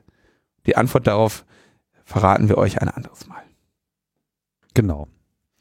Denn äh, wir müssen ja vorher noch äh, über Netzneutralität reden. Das ist ja äh, auch wichtig. Und über Roaming. Und über Roaming, das ist noch viel wichtiger. Roaming ist überhaupt viel wichtiger. Da ist ja Netzneutralität äh, weißt du, da denke ich ja gar nicht mehr über Netzneutralität nach, wenn ich über Roaming nachdenke. Ich habe das Problem ja laufend, ne? Ja. Ich roame around the world und ja, wie ich so roame und roame, roaming, roaming around, ro, ro, ro, roame ich langsam mein Konto ab. ja, aber ich glaube, das Roaming-Problem ist eigentlich gelöst, seit man sich einfach im Ausland eine schöne billige SIM-Karte kauft. Die sind da eh alle billiger. Also mit dieser ganzen Roamerei, ja. Was habe ich davon, wenn ich hier meinen beschissenen Vertrag auch noch in Europa, äh, im, im, im europäischen Ausland nutzen muss? Bin doch froh, wenn ich mal irgendwo hier aus Deutschland raus bin und da mal ordentlich Gigabytes für ein paar Euro kaufen kann mit einer ja. Prepaid-Karte. Also im Prinzip diese ganze Roamerei ist zu meinem Nachteil. Ja, so, ich bin SIM-Karte raus, Freiheit rein oder wie so, ne? Vermeintliche Freiheit. Weil deine Telefonnummer ist ja weg. Also denke ich an Netzneutralität, denke ich an Thomas Lohninger. Der war jetzt ähm, zusammen mit Wilhelm Eschweiler, Vizepräsident der Bundesnetzagentur. Bernhard Rohleder, Bo oh, Bernhard Rohleder vom IT-Branchenverband Bitkom und Alexander Sander von Digitale Gesellschaft e.V. und Ben Scott von der Stiftung Neue Verantwortung. Ben Scott übrigens sehr interessant. Der hat, ähm, der war in der Netzneutralitätsbewegung in den USA aktiv. Dann einige Zeit ähm, netzpolitischer Berater von Hillary Clinton, wenn ich mich nicht täusche, als die Außenministerin war Und jetzt ist er irgendwie in Deutschland bei der Stiftung Neue Verantwortung. Ähm, und Thomas hat da einen schönen Satz gesagt in dieser Ausschusssitzung, die, der im Prinzip, also ist halt, ist wahrscheinlich auch mehrere Sätze, aber ist also ein, ein, ein Absatz. Aber da, hat, da sagt er eigentlich alles, was zur Netzneutralität zu sagen ist. Die Reklassifizierung würde es Telekom-Anbietern ermöglichen, einen doppelten Markt zu eröffnen. Was meinst du jetzt mit Reklassifizierung? Ähm, dass man also sagt, äh, es gibt nicht nur einen Dienst, sondern mehrere Diensteklassen. Ne? Ah. In welchem Online-Diensteanbieter sich von diesen einen, also von den Telekom-Anbietern, einen bevorzugten Zugang zu deren Kunden kaufen könnten. Damit wäre das Zwei-Klassen-Internet festgeschrieben und das Prinzip der Netzneutralität Geschichte. Durch einen solchen doppelten Markt wären die Anbieter von Online-Diensten in der Situation, entweder ihre Dienste in minderer Qualität als ihre Konkurrenz anbieten zu müssen oder mit jedem Telekom-Anbieter eigene Verträge über den Zugang zu dessen Kunden auszuverhandeln. Und das ist einfach der Kern des Problems. Hier schön wirtschaftlich ausgedrückt. Ja, Wirtschaft ist etwas, was ähm, die Leute interessiert. Ähm, Hintergrund muss man, glaube ich, auch bei der ganzen Netzneutralitätsdebatte sagen. Der Hintergrund ist, dass Internetanschlüsse wahrscheinlich gerade einfach mal zu billig sind. Mhm. Ähm, das ist noch ein, ein unschöner Aspekt der ganzen Geschichte, der natürlich auch gegen die Netzneutralität steht, weil die, ähm, die ähm, Telcos, Telekom-Anbieter natürlich sagen, okay, zu den Preisen können wir hier nicht gewinnbringend äh, unser Kupfer überall in der Erde vergraben, weil sie nicht auf die Idee kommen, einfach mal Glas zu vergraben. Ja, aber das regelt doch der Markt. Das regelt der Markt, genau. Und das ist, das, da führt's dann eben hin. So, das war also eine Anhörung im Bundestagsausschuss Digitale Agenda. Wir wissen aber, dass der Bundestagsausschuss Digitale Agenda im Prinzip für nichts federführend ist und einfach da so ein, eine, eine Talkshow im Prinzip. Leider. Wollte ich auch gerade sagen, so eine Gesprächsrunde. Ja, the Talkshow with ja. Aber wichtig, dass es auch mal gesagt wurde, weil da werden ja zum Beispiel Protokolle veröffentlicht beim Bundestagsausschuss Digitale Agenda im Gegensatz zu anderen Ausschüssen, wie zum Beispiel unter dem Untersuchungsausschuss. Insofern gibt es dann da eine Bundestagsdrucksache und da steht das dann drin. Und die wird natürlich unter Umständen eventuell herangezogen, wenn man irgendwann dann mal aus den richtigen Ausschüssen eine Legisla Legislation äh, den Parlamentariern herab herabreichen möchte. Das Gespräch war letzte Woche am 17. Juni. Das haben wir, glaube ich, noch nicht erwähnt. Genau. Dann gab es ähm, eine sehr schöne Studie von Transparency International. Da muss man zu sagen, es gibt eine Selbstverpflichtung der EU-Kommission, nur noch in Brüssel registrierte Lobbyisten zu treffen. Und es gibt die Absichtserklärung, äh, diese Termine dann auch zu veröffentlichen. Das heißt, Sie haben sich vorher auch mit Lobbyisten getroffen, die nicht in Brüssel äh, registriert sind. Genau, das war also das quasi die Transparenzinitiative, quasi zu sagen, okay, jeder Lobbyist, der sich mit einem Kommissionsmitglied unterhalten möchte, möge äh, ein registrierter Lobbyist sein. Und die, Kommiss die äh, Kommissionsmitglieder sind dann eben auch angehalten, diese Termine auch zu veröffentlichen. Ja? Dadurch entsteht dann ein, ein Datensatz, den ähm, Transparency International ausgewertet hat. Und das ist ganz schön. Gibt dann so Ergebnisse wie 75 Prozent aller Lobby-Treffen äh, sind mit Firmen oder Indus Repräsentanten der Industrie. Ähm, dann haben sie sich auch mal angeschaut, mit welchem Cup, mit welchem Budget die Unternehmen, die dort lobbyieren, ausgestattet sind. Das sind bei Microsoft, Shell und Exxon, ExxonMobil äh, jeweils viereinhalb Millionen. Deutsche äh, Bank ist irgendwie knapp unter vier Millionen. Millionen. Was? Euro? Euro, ja. Europäische Union. Pro Jahr. Pro Jahr. Natürlich. weiß ja nicht. Äh, pro Monat sein. Das weiß ich. Ach so, ja, könnte auch pro Monat sein, aber ich gehe mal pro Jahr, oder? Warte mal. Ja, jetzt muss ich, da muss ich sogar nochmal gucken. Ich habe jetzt in meiner Naivität bin ich davon ausgegangen, dass äh, sowas irgendwie pro Jahr ist. Kannst du mal auf den Link klicken, dann lösen wir das jetzt mal hier live auf. Ja, wo ist er denn der Link? Transparency International, etwas, ja, ja. zwei Zeilen hoch. Ja, oh ja. ja hier ein informierter äh, Podcast. Page not found. Äh, Moment, sorry. Oh, habe ich den. Nö, es könnte mein Fehler gewesen dieses, sein. Es äh, ist auch mein Fehler. Also eigentlich ist es nicht mein Fehler, aber. Doch, ist dein Fehler. Nein, das, das ist nur, dass ich meinen Workaround nicht äh, korrekt angewendet habe. Ach so. Aber hier, we are. Ähm, da haben wir das Budget. Lobby-Budget in Euro. Steht hier auch nicht. Ja, Per year. per year. Per year. Genau. Ja, also diese Ja, Lobbyisten, logisch, aber- ne, die haben ja dann irgendwie, denen gibst du ein Diensthandy und einen Dienstwagen und dann ein, ein straffes Jahresgehalt und ein ordentliches Reisekostenbudget oder eine Wohnung in Brüssel. Da kommst du halt mit vier, viereinhalb Millionen kommst du da schon weit, ne? Ich meine, was zahlst du so einem Lobbyisten? Der kostet sich ja vielleicht jetzt irgendwie irgendwas im Bereich 100, vielleicht 150.000 im Jahr. Also ich meine, wenn ich mir so vorstelle, was wir irgendwie aus diesem Podcast machen könnten mit viereinhalb Millionen äh, im Jahr, da geht was. Ja, aber dann immer rumreisen und so. ja, viereinhalb Millionen ist nicht, ist nicht wenig Geld. Ich würde mich aufopfern. Nach Brüssel? Ich glaube nicht. Weißt für viereinhalb Millionen Euro gehst du doch nicht mal nach Brüssel. Das ist ja, kriegt ja jetzt nicht ein Lobbyist. Für viereinhalb Millionen. Okay, also. Interessant auf jeden Fall mal zu sehen, was es eben kostet, äh, seine Interessen dort ähm, zu vertreten. Ne? Das finde ich ganz interessant. Google an sechster Stelle mit dreieinhalb Millionen. Siemens ist da drunter. Huawei hat auch drei Millionen in den Topf geworfen. British Petrol zweieinhalb Millionen. Daimler mit gerade mal mickrigen zweien, zweieinhalb. Deutsche Bank ist auch mit vier Millionen vertreten. Also das ist auf jeden Ja. Fall ganz ordentlich, was er ausgibt. Ist ein Geschäft. So, und dann gibt's halt sehr schön, wo sie dann sagen, in welch, welche, mit, mit welchen ähm, Sekt Sektoren oder mit welchen Geschäftsbereichen treffen die sich am meisten? Klima und Energie. Äh, 487 Meetings haben sie also aus ihren Millionen da gemacht. Aber worauf ich eigentlich hinaus möchte, ist, dass ähm, auf diese Zahl mit den 75 Prozent 75 Prozent Lobby-Meetings mit Firmen und Industrievertretern. Und insbesondere wird da jetzt kritisiert unser Herr Günther Oettinger. Dem wird nämlich nachgesagt, er habe sich überwiegend von der Seite der Netzbetreiber beraten lassen.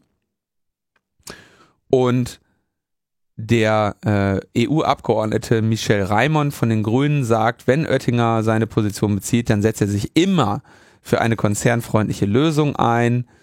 Ähm, und Oettinger selbst sagt aber, ja, nee, dieses Lobbyregister spiegelt seine Treffen ja nicht korrekt wider. Denn da muss ja nicht eingetragen werden, wenn er sich in einer öffentlichen Veranstaltung an Bürger wende, auf einer Konferenz spreche oder Abgeordnete treffe. Richtig. Wenn er nämlich auf einer öffentlichen Veranstaltung sich an die Bürger wendet, dann sagt er nämlich, dass die Befürworter der Netzneutralität eine Taliban seien. Das steht jetzt quasi in diesem Register nicht mit drin. Da müssen wir ihm also nochmal einen Punkt für geben, dass er sich mit den Bürgern getroffen hat. Hm. Und das Ergebnis, was wir also jetzt in Sachen der Netzneutralität gerade sehen, in dieser Woche finden die sogenannten Trilogverhandlungen zwischen Parlament, Rat und Kommission statt. Und wir wissen ja, dass das Parlament mit einer sehr starken Pro-Netzneutralitätsposition in diese gesamte Angelegenheit reingegangen ist. Wir wissen aber auch, im, in der EU wird ja im Prinzip nichts nach, nach Recht und Unrecht entschieden, sondern die Sorge der EU ist ja hauptsächlich, dass Märkte harmonisiert werden. Insofern sprechen wir nicht von einer Netzneutralitätsverordnung der EU, sondern von einer Regelung für den elektronischen Binnenmarkt. Wir erinnern uns, die Vorratsdatenspeicherungsrichtlinie, die die EU hatte, war ja ebenfalls eine Richtlinie zur Harmonisierung des Binnenmarktes, auf das es keine äh, wirtschaftlichen Bevor- oder Benachteiligungen der Marktakteure gebe aufgrund von unterschiedlichen Anforderungen zur Vorratsdatenspeicherung. Ja? Also EU ist immer Markt.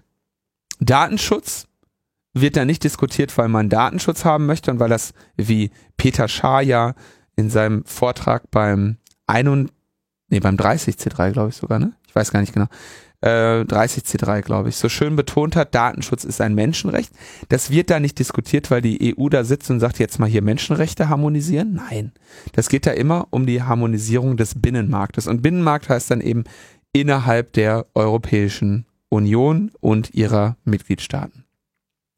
Und da wollen sie eben nicht nur die Netzneutralität harmonisieren, sondern auch das Roaming. Und da geht's eben darum, dass man sagt, ja, wenn hier ne, Menschen innerhalb Europa sich bewegen, dann sollen da eben die Roaming-Gebühren irgendwo gedeckelt werden und dann werden sich natürlich alle ähm, Marktteilnehmer an dem höchsten Wert orientieren und dann haben wir harmonisiertes Roaming. Und jetzt wird also Roaming und Netzneutralitätsregeln ähm, diskutiert. Und da ist also ein Kommissionspapier publik geworden. Und da fehlt auf einmal die klare Definition der Netzneutralität. Denn der Europäische Rat möchte gerne keine großen Hürden dafür haben, ein Zweiklassennetz einzuführen, wie es Thomas äh, beschrieben hat. Ja, dieser Begriff des Zweiklassennetzes finde ich da ähm, in, in zunehmendem Maße irreführend, denn es wird natürlich ein es wird nicht da um Klassen gehen, sondern es wird wirklich um einzelne Deals gehen, wo sich die äh, Telcos den Online-Diensteanbietern als Trolle auf der letzten Meile ähm, entgegenstellen. Und das wird natürlich umso schöner werden in unserer Zukunft, wenn dem Gesetz des Kapitals folgend es immer weniger äh, Telcos geben wird, weil die sich alle gegenseitig aufkaufen, aufkaufen und dann am Ende so ruhende Oligopole sind. Mhm. Das möchte der Rat aber ganz gerne schon so haben, dass sie da äh, in beide Seiten melken können. Und deswegen wurde der Absatz gestrichen, der gesamte Internetverkehr so, möge gleich und ohne Diskriminierung, Einschränkung oder Störung unabhängig von Absender, Empfänger, Art, Inhalt, Gerät, Dienst oder Anwendung transportiert werden. Und da findet sich jetzt nur noch irgendwo unter ferner liefenden, unter drittens, ähm, dass diese Regelung für das offene Internet gelten soll. Ja. Und da haben sie dann wieder ne, ihre Klassen und so weiter. Weiterhin sagen sie, mhm. ähm, die Package Inspection, klar, das regulieren wir. Das darf nur noch eingesetzt werden, wenn es aus rechtlichen Gründen oder für die Netzwerksicherheit nötig ist. Ähm, auch Netzsperren, wie die britischen Pornofilter, sind natürlich absolut in Ordnung, weil sie ja aus rechtlichen Gründen stattfinden. Nämlich es gibt ein Gesetz, was das verlangt. Nichts anderes heißt ja dieses aus rechtlichen Gründen. Und sie sagen, sie wollen also für die Package Inspection eine gesetzliche Basis und es darf kein unverhältnismäßiger Grundrechtseinschnitt stattfinden. Das darf sowieso nicht, weil wenn es ein unverhältnismäßiger Grundrechtseinschnitt ist, dann wird es eben von einem höheren Gericht kassiert, in dem Fall vom EuGH. Ja. Mhm. Ähm, insofern könnten sie sich das auch sparen. Könnten sie auch sagen, kann ruhig unverhältnismäßig sein, nur dann wird ihnen die gesamte Richtlinie wieder eingesagt. Und eine gesetzliche Basis zu verlangen, ähm, heißt in dem Fall am Ende auch nichts anderes als, äh, ja, Näheres regelt ein Bundesgesetz. Ja, das ist auch, also das sollte auch jeder sich nochmal extra klar machen, dass das so in dieser politischen Diskussion immer wieder der Dreh- und Angelpunkt ist. Es wird halt gerne behauptet, man würde sich ja für Netzneutralität einsetzen, für das offene Internet, aber dann gibt's ja noch was anderes und das sind ja diese Spezialdienste und das ist ja was ganz anderes, weil das ist ja, ja. überhaupt gar kein richtiges Internet und so. Und äh, das ist eigentlich genau der, der Dreh- und Angelpunkt, weil in dem Moment, wo man eben etwas anderes als das Internet definiert im Kontext von Internet, dann ist es halt kein offenes Internet mehr, sondern es ist eben genau das Gegenteil. Das, das andere Internet. Das ist wirklich also ein Neusprech äh, erster äh, Güte und äh, hier gilt es natürlich gegenzuhalten. Beim Roaming hingegen bleiben sie hart, da meinen sie wohl mehr mit punkten zu können. Also das, das, äh, da wird jetzt harmonisiert im Sinne der Kunden.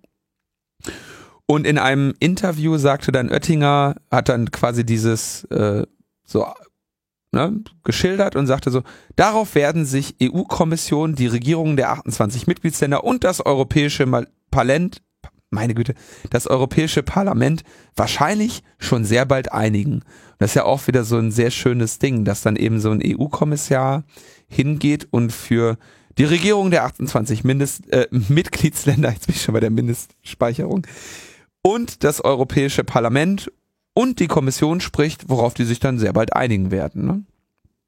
Das ist eben diese politische Stabilität und Vorhersagbarkeit, die uns allen äh, Sicherheit vermittelt.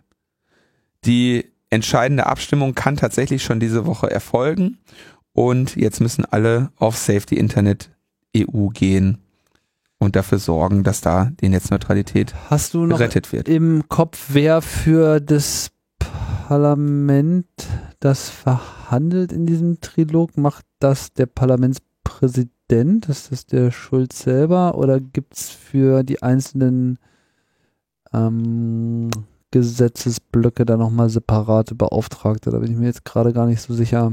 Bin ich auch nicht, aber ich würde eigentlich vermuten, dass das doch dann immer der Rapporteur ist, ne?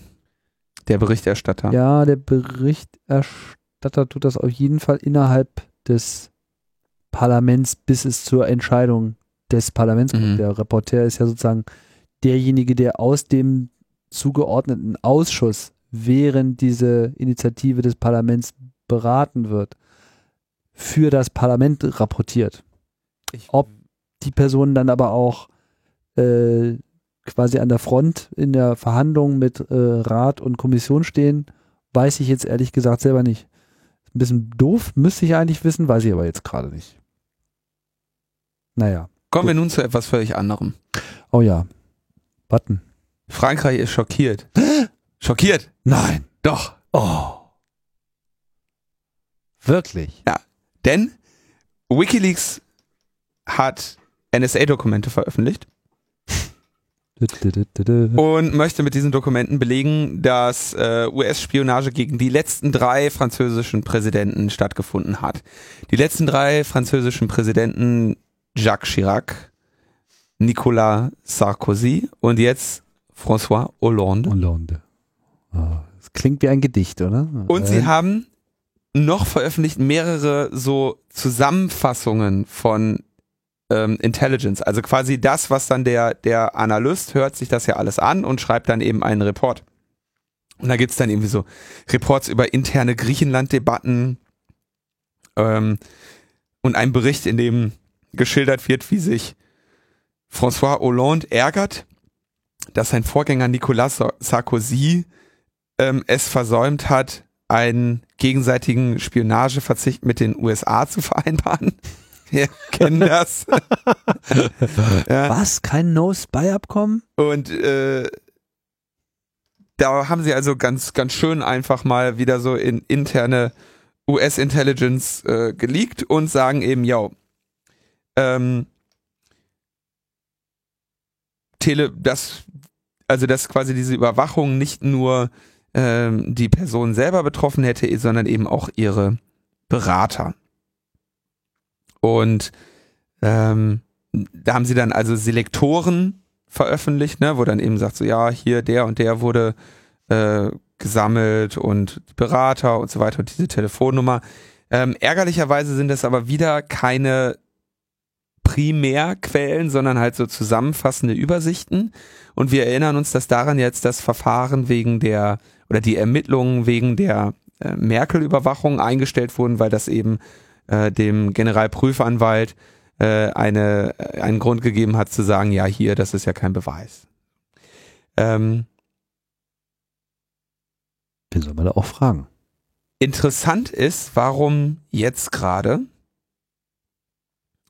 und achso. Warum genau. was jetzt gerade? Warum diese Dokumente veröffentlicht wurden? Genau, also aber erst mal zu sagen, klar, dann wurde der, äh, der Botschafter, der US-Botschafter wurde dann eben in Paris zum Rapport bestellt. Das ist dann so eine, eine krasse diplomatische Maßnahme, ne? Das passiert selten, dass man dann sagt, so komm jetzt hierher, wir uns unterhalten und dann sagt, was ist hier los? Und dann sagt er, ja. Ähm, das hat Deutschland auch gemacht, als im Oktober 2013 es um das Merkel-Handy ging. Ne? Da musste dann der US-Botschafter mal hin zum Rep Rapport. Äh, und wir erinnern uns, was dann am Ende daraus geworden ist. So. Warum veröffentlicht Wikileaks das genau jetzt gerade? wir erinnern uns an Charlie Hebdo. Genau. Und Charlie Hebdo wird jetzt gerade geerntet.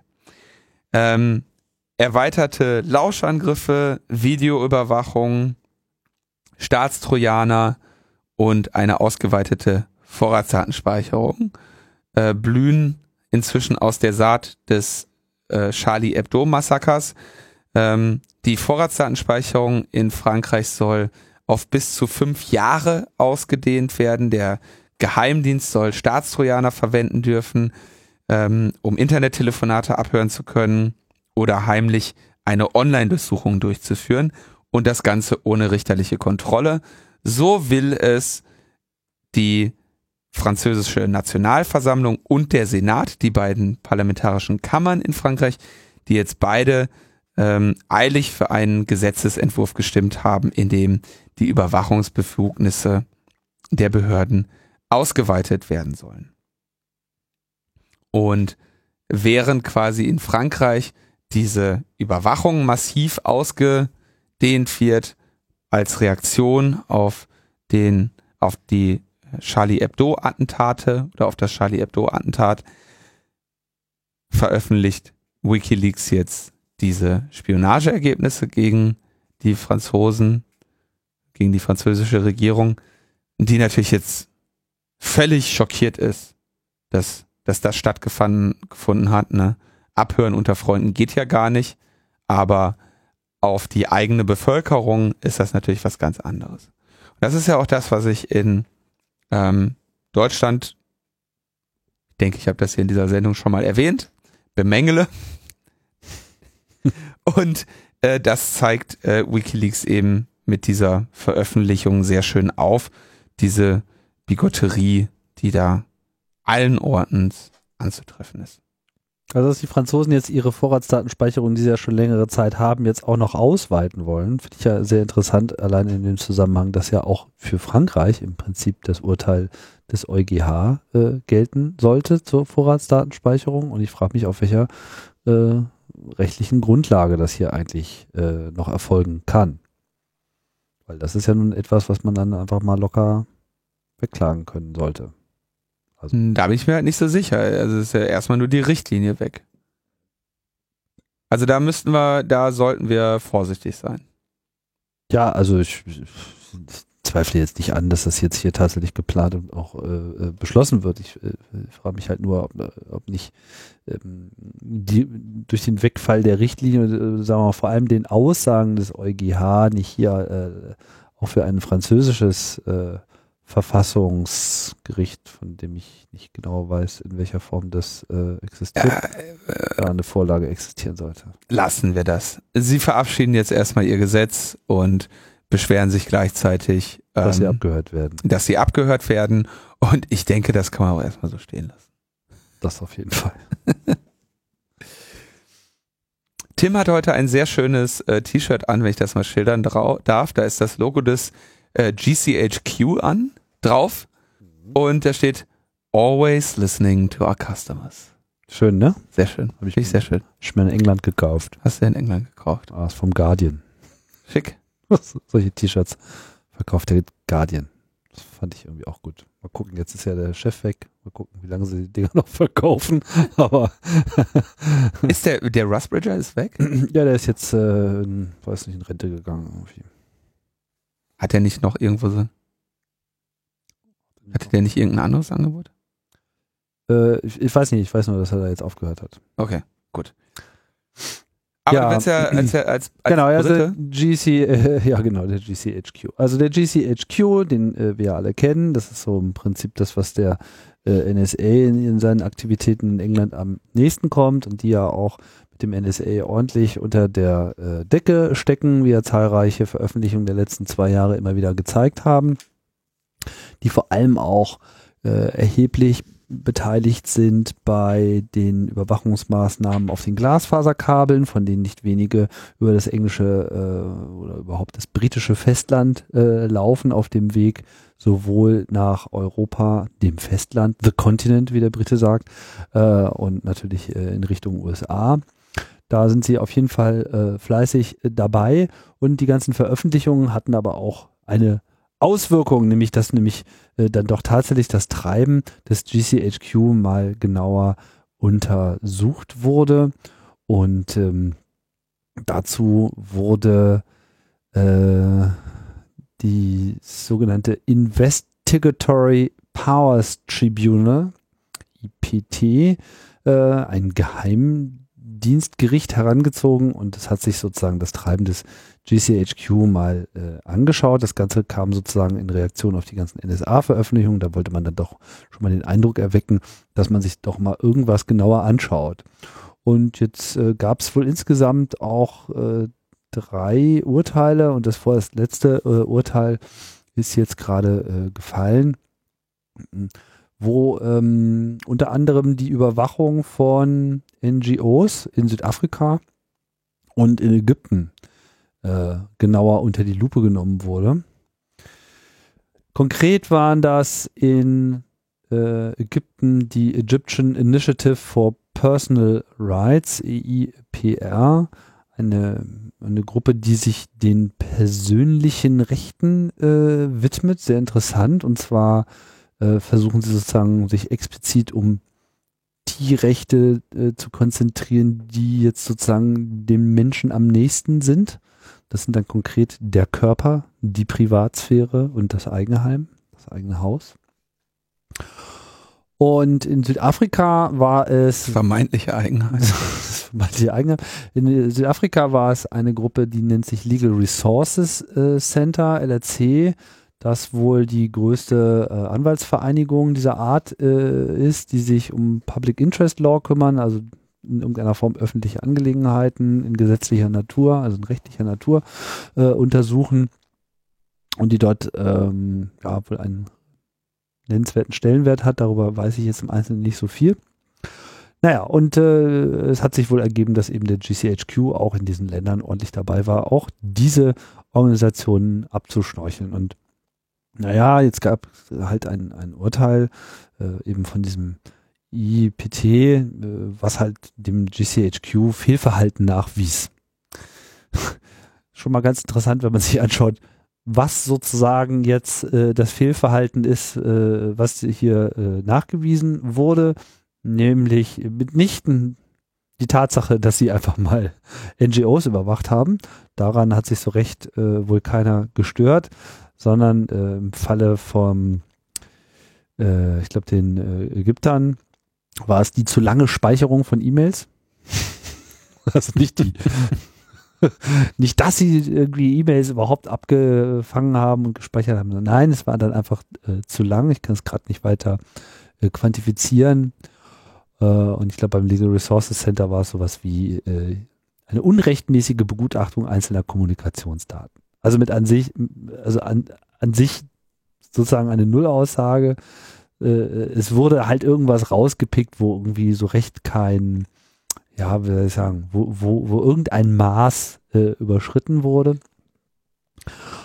Und ähm, naja, das äh, ist halt auch alles so ein bisschen absurd in, den, äh, in ähm, Britannien, weil dort halt auch generell die Tätigkeit des GCHQ halt eigentlich überhaupt nicht angezweifelt wird. Das Einzige, äh, was letztlich bemängelt wurde, auch im Hinblick auf die Kooperation mit der NSA, im, zum Beispiel mit PRISM, äh, dass irgendwie diese ganze Abhörtätigkeit äh, nur so lange als illegal eingestuft wurde, solange keine einsehbaren Regeln dafür, wie denn das äh, zu erfolgen hatte, vorlagen. Und äh, die hat dann der GCHQ so äh, produziert und gesagt, ja hier, das sind unsere Regeln und dann haben alle gesagt, ja, okay, alles klar, na dann, dann ist ja gut, dann mach mal weiter und äh, Case closed.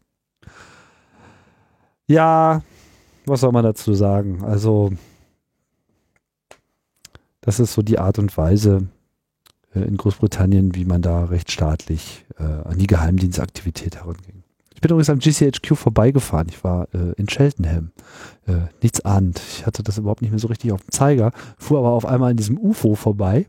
Also erstmal tauchten überall so Schilder auf, GCHQ, GCHQ, hieß sowas wie äh, hier gerade eine Demo oder so und fuhr dann irgendwie äh, die Straße weiter und dann äh, tauchte auf einmal links so dieses doch massive, äh, massive Gebäudekomplex äh, auf. Ich war nur ein paar Meter weiter auf dem Campingplatz. Nichts ahnend, hatte mir den aber nicht sozusagen danach äh, ausgesucht. Und äh, ja, ein äh, opulentes äh, Gebäude auf jeden Fall. Ja, ich war dann übrigens auch in Cheltenham auf so einem Science Festival, wie das äh, heißt. Das ist so eine Art Veranstaltung, die gibt's wohl in England äh, häufiger. Dann sicher auch äh, ganz, ganz nett. Da war also mit viel Tamtam und Brimborium da auf dem großen Marktplatz Zelte aufgebaut worden und in der Stadthalle und so weiter. Überall wurde halt Science berichtet. Es war auch sehr interessant, gerade für Kinder und so weiter. Also, also alle äh, Arten von wissenschaftlichen Organisationen haben sich dort äh, präsentiert und man konnte äh, allerlei interessante äh, Dinge mit herumexperimentieren und Dinosaurierforschung und Pipapo und alles, was das Kinderherz äh, beglückt, aber auch für die Erwachsenen war was dabei. Und in dieser Stadthalle selbst, die so ein bisschen das Zentrum von dem ganzen äh, Boot, waren dann eben noch äh, weitere ähm, wissenschaftliche Organisationen präsent. Und der größte Stand war vom GCHQ auf diesem Science Festival, wo auch viele Kinder rumliefen und auch ähm, der GCHQ-Stand hatte auch einige interessante Angebote für die Jüngsten äh, Dein, dabei. dein Shirt war aber nicht dabei. Das hatte ich zu dem Zeitpunkt leider noch nicht. Das, Weil das wäre dann eigentlich elegant gewesen, wenn du dann einfach so, so einen Stand, dann stellt man sich das dabei, ne? wäre auf jeden Fall der Selfie der Woche gewesen, aber das äh, Ja, einfach so auch dann, dann Leute mitberaten. because we're always listening to the customer. Ja. Ja, es, äh, ich war ein bisschen überrascht von der Situation. Ich muss Ey, zugeben, hätte als ich ich nach nicht. Cheltenham fuhr, hatte ich GCHQ nicht im Hinterkopf, war dann sehr überrascht, als ich sozusagen sowohl dem Gebäude gegenüberstand, als auch wenig später in dieser Stadthalle mit diesem Booth, wo halt so junge äh, Menschen äh, mit freundlicher Miene halt irgendwie, äh, ja und hier und wir beschützen ja äh, die Nation und wir sind ja hier gegen Terror. Und hier, guck mal, Glasfaserkabel. So. Mach doch hier mal ein interessantes Spiel und teste doch Was- mal deine Intelligenz und so weiter. Ich, ich muss jetzt mal kurz meine, äh, mir fällt das jetzt gerade erst wieder ein, ich muss mal kurz meine, meine Fotos da nochmal durchblättern. Ich hatte da so ein paar ähm, Fotos gemacht, aber sie hatten halt so Recruitment-Material auch am Start. Also es ging schon auch Und darum, du hast das nicht mitgenommen? Wissenschaftler, äh, doch, ich habe Ah, das, wieso hast du äh, das mitgenommen? ähm, ähm, weiß der Geier. Vielleicht strebe ich ja auch noch mal eine äh, wissenschaftliche Karriere an. Man äh, sag niemals nie. Ja? Sag niemals nie. Äh, Ah, du willst ja. nur jetzt schon in dem Apple Campus von morgen arbeiten. Hier, genau. GCHQ. The UK's Intelligence and Cyber Agency. So, so nennen sie sich, ja. So, Ich zeig dir gerade mal hier ein paar Fotos. World-class experts in technology working to keep Britain safe and prosperous in the cyber age. Playing a vital part in the fight against terrorism and serious crime, striving to keep British troops safe wherever they are deployed. Ja, also das ist halt ganz klar. Und dann konnten die Kinder dann halt da kleine Soldatenspiele äh, auf dem Bildschirm äh, spielen und so. Also da, da konnte einem schon so ein bisschen äh, äh, schlecht werden. Und ähm, wurde mir dann auch, und dann habe ich es halt irgendwann auch äh, ja, sein gelassen, weil ich irgendwie keinen Bock hatte, kleinen Kindern dabei zuzuschauen, äh, wie sie da auf dem Geheimdienststand Soldatenspiele spielen. Der zweitgrößte Stand gehörte dann übrigens ähm, Raytheon, dem äh, Militärindustrieunternehmen. Äh, die hatten da so eine Oculus Rift am Start und so. Und da.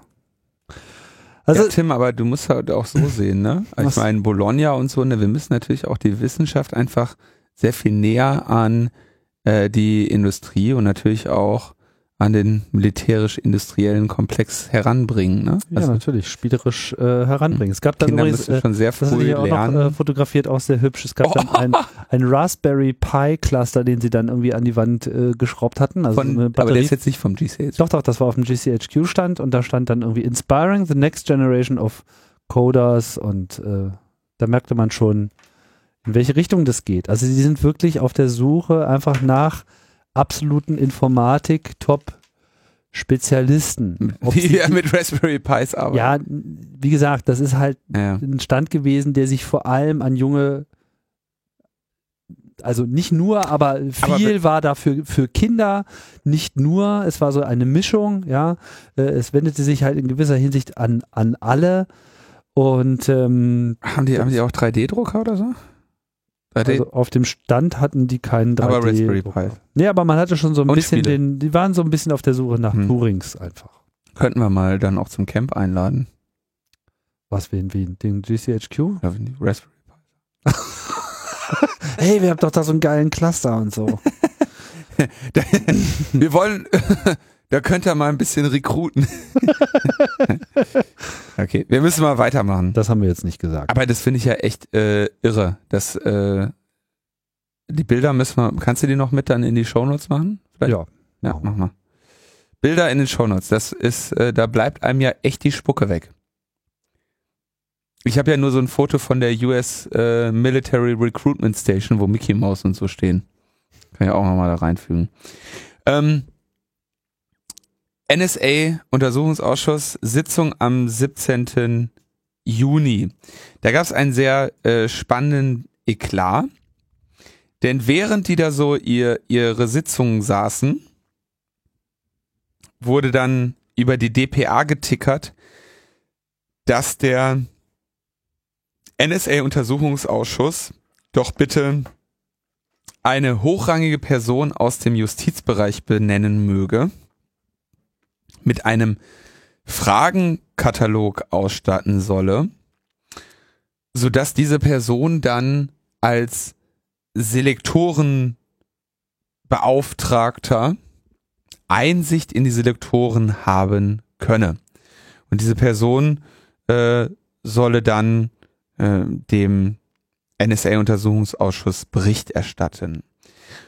Dabei geht es darum, dass es ja einen Beweisantrag des äh, NSA-Untersuchungsausschusses gäbe. Ich sage jetzt immer NSA-Untersuchungsausschuss, ist ja natürlich eigentlich der ähm, Geheimdienstuntersuchungsausschuss und der BND-Untersuchungsausschuss, der jetzt eben diese Selektoren einsehen möchte, die vom BND verwendet wurden auf Geheiß der NSA. Ähm, und es soll eben verhindert werden, dass der Parlamentarische Untersuchungsausschuss ähm, als ganzer Einblick in diese NSA-Selektorenlisten erlangt. Und es soll ebenfalls umgangen werden, so Christian Ströbele, der bei uns auch schon zu Gast war, dass der Parlamentare, Par Parlamentarische Untersuchungsausschuss als Auftraggeber einen eigenen förmlichen Ermittlungsbeauftragten zur Sichtung der Listen einsetzt. Denn dessen gesichtetes Material müsse nach dem Gesetz auch allen Ausschussmitgliedern zugänglich sein. So Christian Ströbele. Ähm, diese Aufforderung wurde dann auch noch den Ausschussmitgliedern äh, mitgeteilt, aber in einem äh, Geheimdokument. Das ist geil. So, das heißt, die Exekutive will jetzt der Legislative vorschreiben, wie ihr eigener Untersuchungsausschuss, der sich ja im Prinzip gegen die Exekutu Exekutive selbst richtet, äh, wie mit dem Diese- umzugehen Ja, ist. genau. Also ihr dürft uns ja gerne kontrollieren, aber Wir äh, erklären euch wie. Genau. Hier sind die Regeln. Ja. Und das ist natürlich ähm, zu Recht von der Opposition als äh, Frechheit empfunden worden. Und wir werden jetzt sehen, wie sie damit umgeht. Innerhalb des äh, Untersuchungsausschusses gibt es natürlich dann auch nochmal ähm, Debatten zwischen den einzelnen Parteien, äh, wie sie sich denn diese Einsichtnahme überhaupt vorstellen und so weiter. Ähm, Fakt ist, dass äh, die amerikanische Partei, die ja hier auch die ganze Zeit mitredet, das wollen wir nicht vergessen, äh, der Bundesregierung hat verlautbaren lassen, dass ähm, sie je, jedwede Einsichtnahme in diese Selektorenlisten ähm, ablehnt als Verletzung ihrer Interessen. So ungefähr. Ja. Möchten ja jetzt nicht deren Interessen verletzen. Nur weil die irgendwie, äh, ne, das geht ja so nicht. Und äh, wir werden sehen, wie sich das äh, weiterentwickelt und möchten an dieser Stelle ähm, einen Podcast empfehlen, was wir sehr, sehr Warte mal, kurz nochmal zu dieser äh, Geschichte, weil also gerade was du sagst, so die Amerikaner sitzen mit am Tisch, das ist ja auch ein Argument der äh, Vertreter der Regierungskoalition gewesen in dieser ganzen Debatte, dass ähm, die Amerikaner es nicht wollen. Nicht nur, dass sie es nicht wollen, sondern dass ja die Bundesrepublik mit den USA ein gegenseitiges Abkommen hat darüber, dass sie sich doch gegenseitig ihre geheimdienstlichen Erkenntnisse nicht äh, veröffentlichen. Das gelte ja auch genauso in der anderen Richtung die Amerikaner, die fangen doch jetzt nicht an, deutsche äh, Geheimdiensterkenntnisse ähm, in irgendwelchen Untersuchungsausschüssen zu präsentieren. Und äh, genauso wenig ähm, dürfte man das ja auch äh, hier tun, weil man habe ja diesen äh, Vertrag. Ja, das äh, kann, also kann ich sogar nachvollziehen. ja, äh, ja. Eigentliche, das eigentliche Problem ist, dass es solche Verträge gibt. Du musst halt ja auch deine äh, Regierungsfähigkeit halt erhalten. Das, Wenn du da äh, Verträge brichst, geht halt leider nicht. Sorry. das stimmt, ne? Aber darum dreht sich das im Prinzip. Das heißt, die Regierung sagt ja im Prinzip, na ja, wir würden euch ja gerne äh, dabei unterstützen, aber wir können ja nicht, weil es ja geheim. Und äh, diese, diese Idee quasi nochmal zwischen den Untersuchungsausschuss und äh, die Exekutive nochmal jemanden äh, dazwischen zu äh, spannen. Ich hatte so den Eindruck, dass das, wie soll ich sagen, dass es nicht grundsätzlich keine Verständigungsmöglichkeit über so eine Konstruktion gibt, um sozusagen Einblick in das Supergeheime zu erhalten. Aber die Prämisse, dass dann sozusagen auch noch die Regierung bestimmt oder auch nur äh, mit absegnet, wer denn das jetzt ist. Dass das sozusagen dieser Ausschuss nicht noch selber ähm, ähm, bestimmen kann. Auch das ist nochmal sozusagen ein, ein extra Eklat, der hier mit reinkommt. Ja, sie wollen halt vermeiden, dass da irgendwie einer reinmarschiert. Mit einem fotografischen Gedächtnis, sich merkt, welche Firmen da alles auf der Liste standen. Und dann am nächsten Tag im Untersuchungsausschuss unvermittelt eine Reihe an Firmennamen runterlässt, was ja noch gar nicht so tragisch wäre, weil das ist ja nur öffentlich, wird ja aber nicht dokumentiert. Und dann sitzt halt André da, schreibt die Firmennamen mit und dann kann man das bei Netzpolitik.org nachlesen und dann sind die Amis sauer. Die Firmen vielleicht nicht. Weiß ich nicht. Die sind dann auch sauer, aber halt nicht auf André. Ach so, ja. aber auf die äh, deutsche Bundesregierung. Vielleicht sogar doch, vielleicht sogar weil doch. Sie ihr, äh, weil sie ihr Parlament nicht unter Kontrolle hat. Oh, hm, sollte das nicht eigentlich vielleicht andersrum sein? Ja.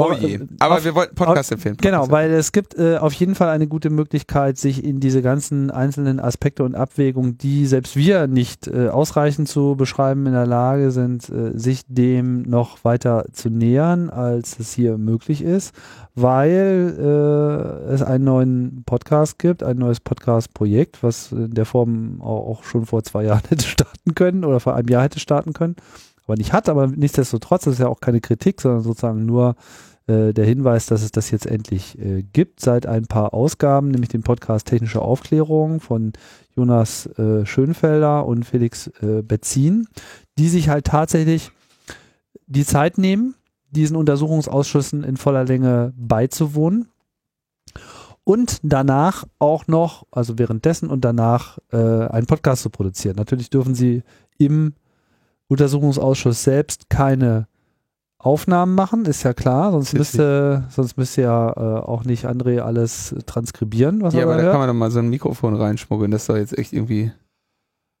Ja, das macht man einmal, ne?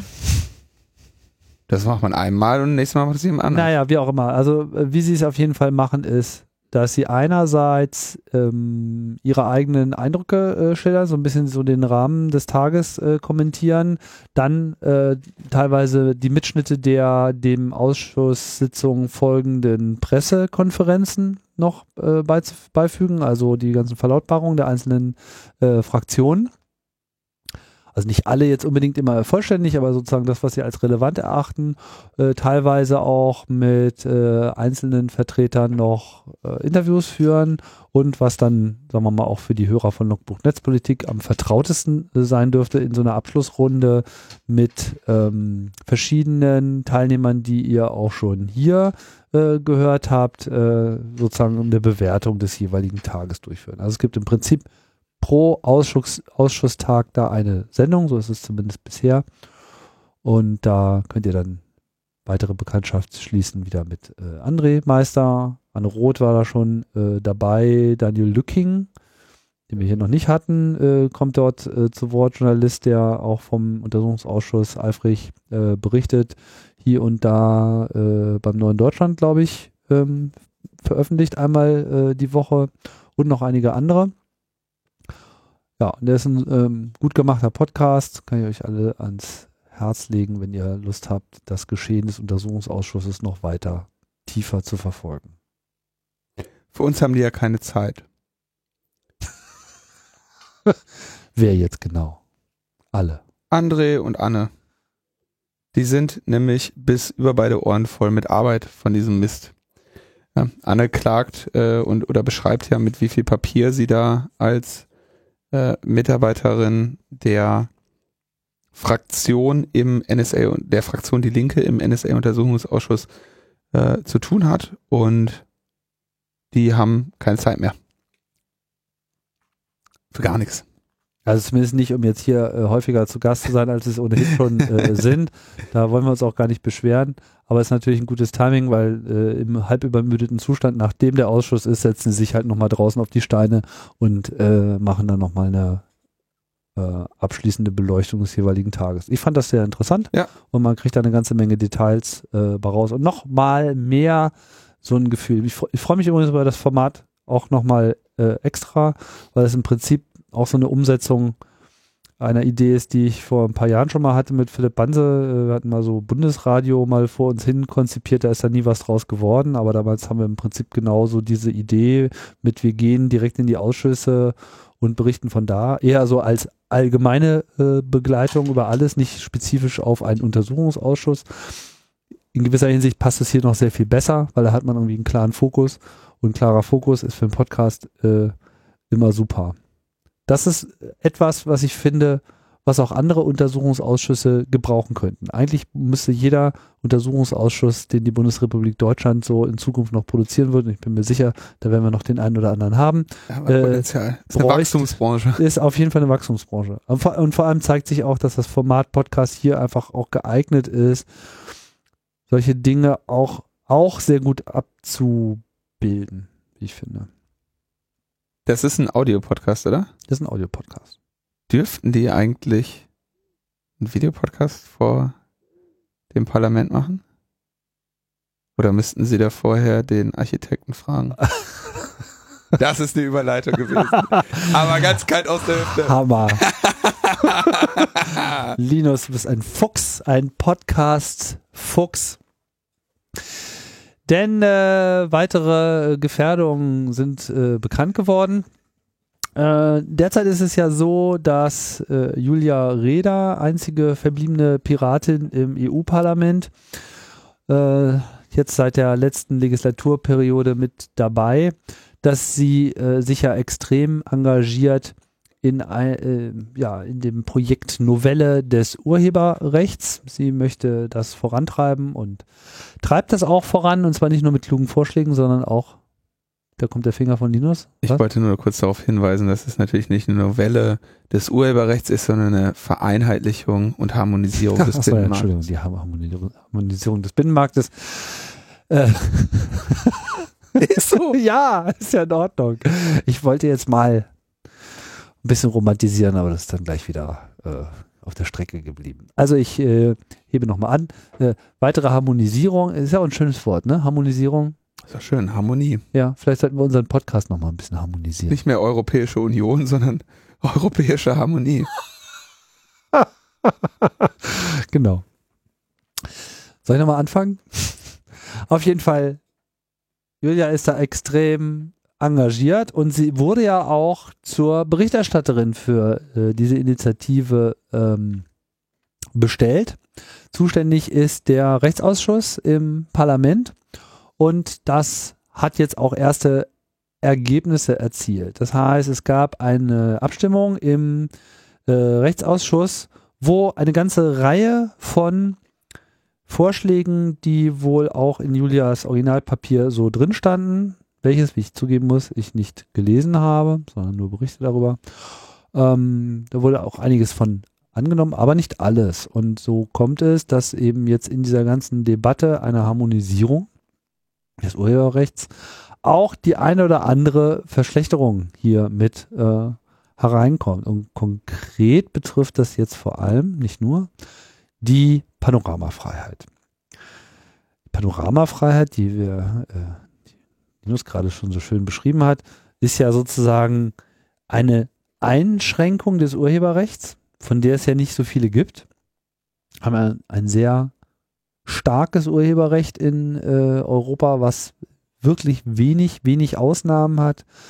Äh, eine Ausnahme ist zum Beispiel das Zitatrecht, ja, also wenn man quasi jetzt so in der Zeitung äh, irgendwas oder, oder auch, im, bleiben wir beim Radio, ja, wenn man im Radio dann irgendwie ein äh, Werk äh, anspielt und man kann aber nachweisen, dass man jetzt hier wirklich zitiert und es eine bestimmte Länge nicht überschreitet, etc., etc., pp., dann äh, darf man das.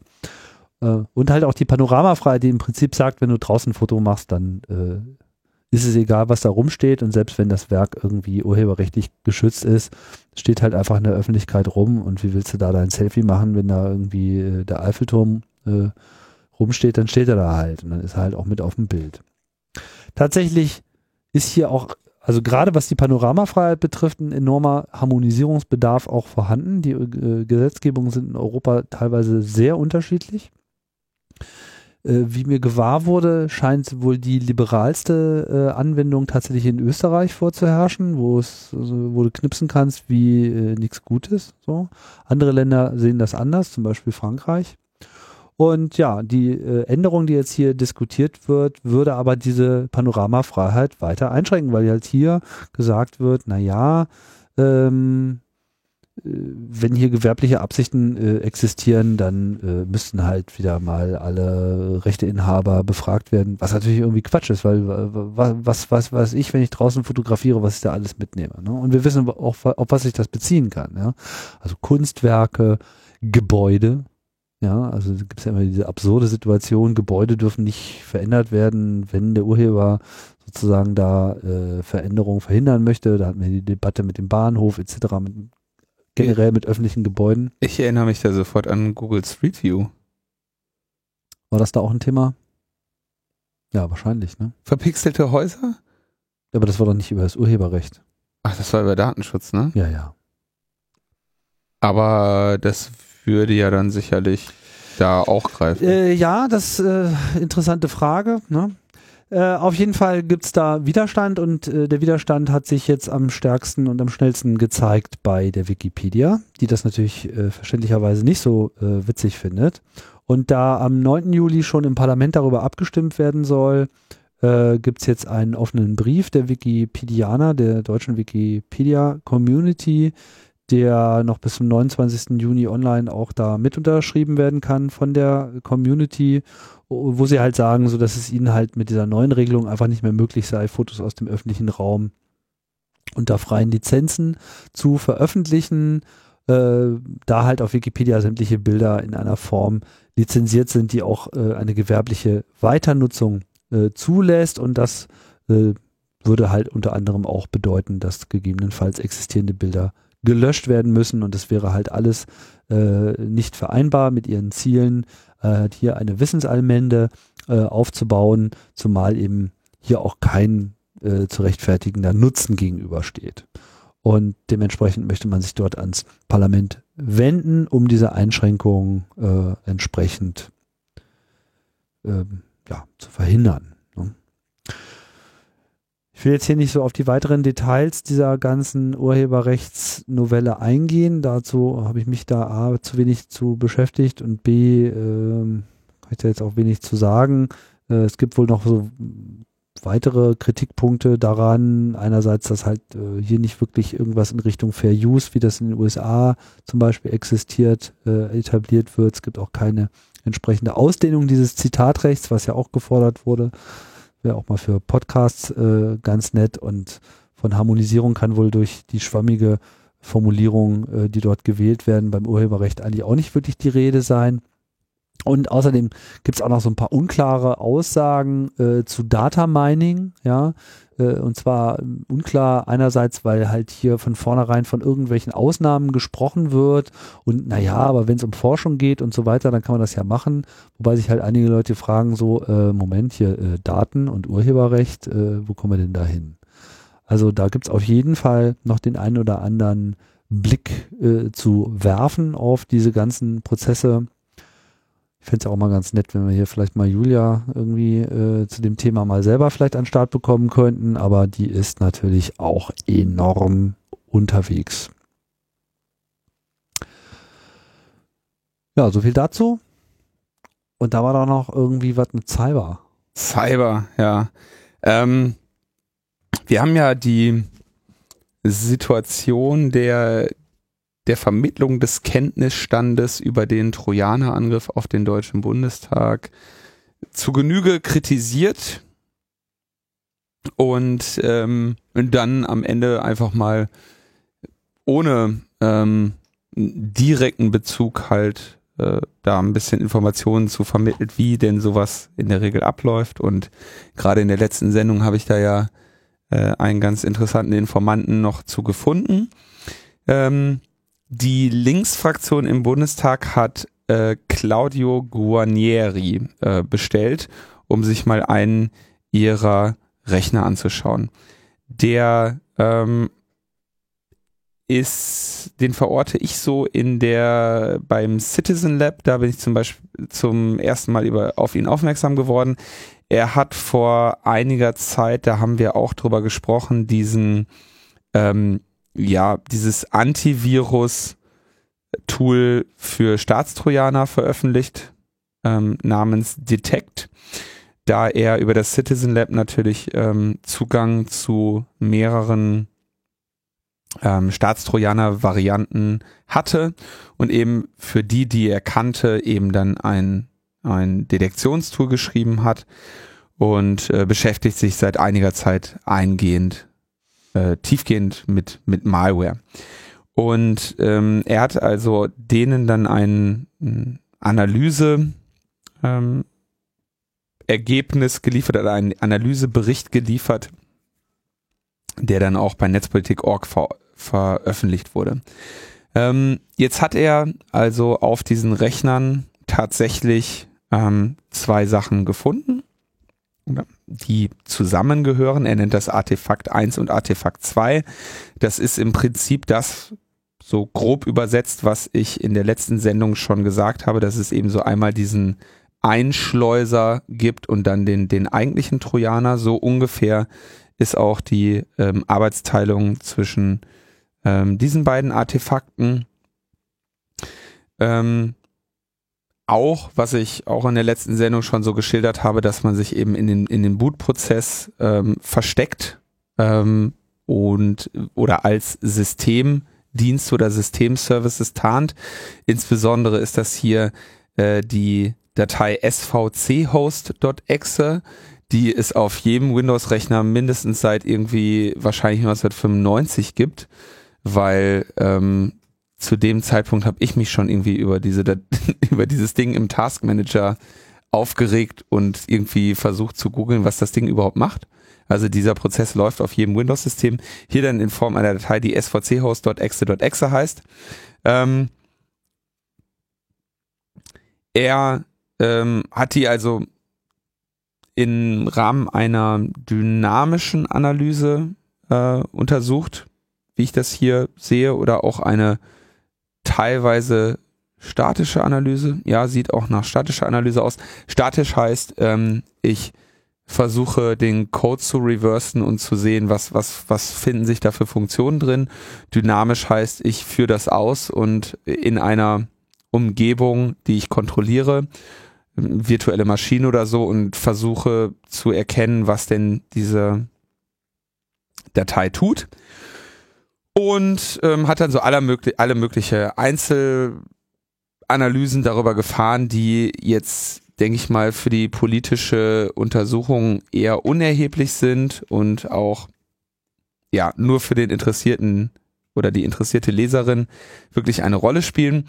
Und sagt dann, ja, dieses Artefakt 2 namens svc-host.exe.exe verbindet sich zu der IP-Adresse 176.31.112.10 und diese IP-Adresse ist bekannt, ja, denn sie kam in vorherigen Analysen der Firma Symantec, wenn ich mich nicht täusche, vor, die äh, Berichte über Malware veröffentlicht hat. Und dieser Malware ähm, einen Namen gegeben hat, APT 28. Es hat irgendwann angefangen, also sie haben irgendwann angefangen, so äh, Staatstrojaner oder besonders krasse Angreifer als APTs zu bezeichnen in den letzten Jahren, Advanced Persistent Threat. Also ein fortgeschrittener Angreifer mit besonderen Fähigkeiten, der persistent ist, also nicht aufgibt, wenn er beim ersten Mal scheitert. Und ähm, diesem dieser Angreifergruppe oder diesem Finding wurden mehrere Namen gegeben. Einmal Sofaki Group, APT 28 oder Operation Pornstorm. Ähm, und denen wurde halt in unterschiedlichen, ähm, denen wurden unterschiedliche Angriffe zugeordnet, wo sich dann wieder eines der äh, Malware-Subsysteme zu dieser IP-Adresse verbunden hat. Ähm, unter der IP-Adresse selber ist dann irgendwie so ein, irgendwie so ein Webmail-Oberfläche da, um eben einfach möglichst äh, unauffällig zu sein. Ne? Also das ist natürlich was naheliegendes, dass du halt irgend so eine Standard, irgendwie eine Outlook äh, oder eine, eine Roundcube oder irgendwie so eine Oberfläche, die man halt überall kennt, äh, unter der IP-Adresse ähm, laufen lässt und damit halt, wenn jemand vorbeikommt, dass das irgendwie halbwegs äh, vernünftig aussieht. Ähm, die IP-Adresse selber ist irgendwie bei einer französischen Firma zugeordnet, äh, aber wahrscheinlich in Pakistan, weiß der Geier. Aber da muss ich auch sagen, da sind halt die, ähm, die Analysen jetzt auch nicht so, ähm, so wahnsinnig schlauer als das, was man halt irgendwie herausfinden kann, wenn man halt ein bisschen guckt, Geo-IP-Lookups macht und ähm, halt nach der IP-Adresse googelt und dann eben feststellt, dass es da, äh, dass die einschlägig bekannt ist. Ob das jetzt tatsächlich ähm, Russland zugeordnet werden kann anhand dieser IP-Adresse, daran scheiden sich natürlich die Geister. Ähm, man kann natürlich einmal den Verweis auf frühere Zuordnungen machen. Man kann aber natürlich auch ähm, darauf blicken, in welchem politischen Großrahmen diese ähm, vorherigen bekannten Angriffe stattgefunden haben. Auf technischer Ebene ist das natürlich immer relativ ähm, schwierig, da so eine Attribution ähm, vorzunehmen. Und hast ja auch letztes Mal schon erläutert, wie schwierig das ist das und dass ich man sich da gesagt. nicht ganz sicher sein kann. Ich glaube auch, dass Claudio selber das eben auch, äh, also er formuliert das innerhalb der äh, Security Community besteht weitgehende Einigkeit darüber, dass das wahrscheinlich Russland ist. Ja? Was ich ganz interessant finde, ist, dass er ähm, nicht das berichtet, oder ich habe es nicht ausreichend gut gelesen, aber dass er eben nicht berichtet, dass da eben dieses Malware Toolkit ähm, Minicuts äh, die Uhr an der ähm, an dem Erstellen dieser Binaries beteiligt zu gewesen zu sein scheint. Und das gibt dann nochmal den vorsichtigen vorsichtigen Zweifel, ja, den ich jetzt hier an dieser Stelle nicht formulieren möchte. Ich sage nur, dass eben andere behauptet haben und vor allem diese Firma, die im Bundestag jetzt da offiziell beauftragt ist, dass da eventuell Minicuts eine Rolle gespielt habe, beziehungsweise das lesen wir in anderen Medien. Und jetzt ist eben auch nicht auszuschließen, dass der Claudio einen anderen Trojaner analysiert hat. Das wäre dann aber nicht seine Schuld, sondern das wäre dann das Problem der ähm, eben nicht wirklich umfassenden Berichterstattung, die wir aus diesem Bereich bisher bekommen. Insofern ist das natürlich sehr schön, dass er die Gelegenheit zu dieser Analyse hatte und diese Analyse ist auch sehr erkenntnisreich für jemanden, der sich mit, ähm, mit Malware auseinandersetzt. Für die politische Zuordnung, denke ich, ähm, sind diese Ergebnisse erstmal noch mit Vorsicht zu behandeln. Hm. Andererseits ist es natürlich schon durchaus interessant, wenn, ähm, was mich zum Beispiel wirklich überrascht, dass ernsthaft die über mehrere Jahre und mehrere Entdeckungen hinweg immer noch die gleiche IP-Adresse benutzen. Ich meine, du kriegst nichts so leicht wie eine andere IP. Okay, Klammer auf, die IPv4-Adressen werden langsam rar. Äh, in Amerika sind sie jetzt, glaube ich, in Nordamerika sind jetzt bald alle ausverkauft. Aber mhm. Peak IPv4 wird ja auch immer wieder neu besungen, insbesondere in so Podcasts voller Freaks, die den ganzen Tag nur von IPv6 reden. Das sind die schlimmsten. Das sind die schlimmsten, ja. Aber ähm, es ist jetzt nicht so, dass IPv4 so rar ist, dass du deinen dämlichen Command-and-Control-Server nicht mal irgendwie mit was anderem, mit einer anderen IP-Adresse ausstatten kannst. Interessant. Also interessanter Artikel oder interessanter Bericht, den ich äh, zu lesen hier empfehle. Geht es dann auch noch um andere IP-Adressen, die dann eben bei der äh, Zuordnung auch nochmal eine Rolle spielen. Ähm, aber für die Attribution sind wir da jetzt, glaube ich, nicht wirklich weitergekommen. Dann gab es noch eine äh, Berichterstattung jetzt, glaube ich, heute oder gestern, wo es um die Sicherheit von bundestag.de beziehungsweise Subdomains von bundestag.de geht. Der äh, Christian Köntop hat da mal irgendwie in dem IP-Adressbereich äh, ein bisschen rumgescannt und hat festgestellt, dass wenn er die IPs oder wenn er IPs in dem Bereich bundestag.de ähm, anspricht auf HTTPS, ohne sie über den Domainnamen anzusprechen, dass sie dann teilweise komische ähm, Domainnamen in den Zertifikaten haben. Und diese Domainnamen hatten ähm, komische Endungen die es nicht als wirkliche Top-Level-Domains gibt. Mhm. Sowas wie .frack. Und hat daraus den ähm, Frack. Ja. So wie das Kleidungsstück Frack? Nee, FRK, FRAK, also Fraktion oder so. Ah. Ähm, und hat daraus den sehr naheliegenden äh, Verdacht bekommen, dass es sich dabei um Server handelt, die nicht nur im Internet exposed sind, sondern die gleichzeitig Intranet. auch im Intranet des Bundestages äh, Dienste anbieten. Sozusagen über zwei Interfaces. Äh genau. Oh Mann. Und das, ähm, ich, also er hat diese Analyse vollständig äh, durchgeführt, hat noch andere Sachen gefunden, komme ich gleich zu. Ich wurde dann von ähm, der Süddeutschen Zeitung mit den Ergebnissen konfrontiert und wurde gebeten, da auch nochmal ähm, einfach die Schwere des Vergehens ähm, zu beurteilen. Wenn du jetzt also einen Server hast, der einmal im öffentlichen Internet Dienste anbietet und auch in einem Intranet, dann hast du natürlich das Problem, dass wenn jetzt jemand aus dem Internet diesen Server äh, übernimmt, er dann diesen Server als Ausgangsposition in einem Intranet hat und von da aus dann eben auch einen Fuß in diesem internen Netz. Ähm, deswegen es bietet oder empfiehlt es sich im Prinzip ein, ein Intranet, was man ja eigentlich nur aus dem Grunde anlegt, dass man irgendetwas hat in diesem Netz, was man nicht im Internet haben möchte. Das ist der Grund, warum man überhaupt ein Intranet macht.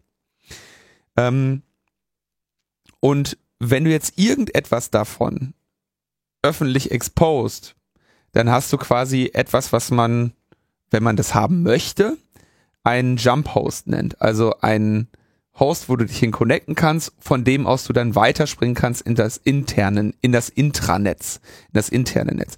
Und das wäre natürlich äußerst unglücklich, wenn das tatsächlich der Fall ist. Und das, was äh, Christian Köntop da gefunden hat, ähm, lässt eigentlich kaum einen anderen Schluss zu. Der beste, der beste und die wohlwollendste Interpretation wäre, dass sie eventuell die Hosts zwar getrennt haben, aber irgendwie kopiert haben. Ja, also Dieselben keine Zertifikate, die Ja. überall äh, dieselbe Konfiguration haben. keine saubere Trennung zwischen irgendwie internen Systemen, externen Systemen, Entwicklungssystemen, Staging-Systemen oder sowas haben. Wenn man dann aber sich noch weiter umschaut in den Sachen, die er so gefunden hat, er hat da offenbar mal so einen Cross-Site-Scripting-Scan laufen lassen über ein paar Domains, Subdomains, die auch sich im Bundestags, also in dem Bereich, in dem Namespace bundestag.de bewegen und hatte auch noch einige Cross-Site-Scripting ähm, gefunden. Cross-Site-Scripting bedeutet, ähm, ich versuche ich versuch das jetzt mal wieder einfach zu erklären. Ja. Ähm, erinnere mich bitte gleich daran, dass ich noch einen Fehler aus der se letzten Sendung korrigieren muss, aber erst erkläre ich jetzt, erst versuche ich jetzt nochmal was einfach zu erklären. Man stelle sich vor ein Suchfeld, ja, und bei, zum Beispiel auf logbuchnetzpolitik.de gibt es eine Suche. Und jetzt schreibe ich da rein, ähm, ich suche nach Vorratsdatenspeicherung, ja, dann wird, dann kommt eine Seite, in der steht, Ihre Suche nach Vorratsdatenspeicherung lieferte folgende Ergebnisse und dann steht da drunter, was weiß ich, Meinten Sie Regierungsfähigkeit? Nein, dann steht da drunter LMP 143, LMP 142, LMP 141 und so weiter, ja. mhm. So. Und jetzt könnte man sich vorstellen, dass ich da reinschreibe, ich möchte suchen nach Spitze Klammer auf, Skript, Type gleich JavaScript und dann ein JavaScript dahin schreibe. Und dann würde eine Seite sich dem Nutzer offenbaren, wo steht, Ihre Suche nach Doppelpunkt, da steht dann gar nichts, lieferte folgende Ergebnisse und dann sich quasi in dieser Seite mein JavaScript befindet. Und dieses JavaScript der Browser dann nimmt und denkt, ach, JavaScript, führe ich jetzt mal aus. Und jetzt könnte man natürlich als Angreifer mit diesem JavaScript allen möglichen Mist machen. Unter anderem, man könnte halt an, komplett andere Seiten darstellen, man könnte Passwörter klauen, man könnte ähm, sich aus der Position des Opfers heraus in einem anderen Netz bewegen und so weiter. Man kann da relativ viel machen. Cross-Site-Scripting ist in der Regel aber erst dann interessant, wenn das eingegebene Skript dann auch unter einer, in einer anderen Situation wieder möglichst jemand anderem angezeigt wird.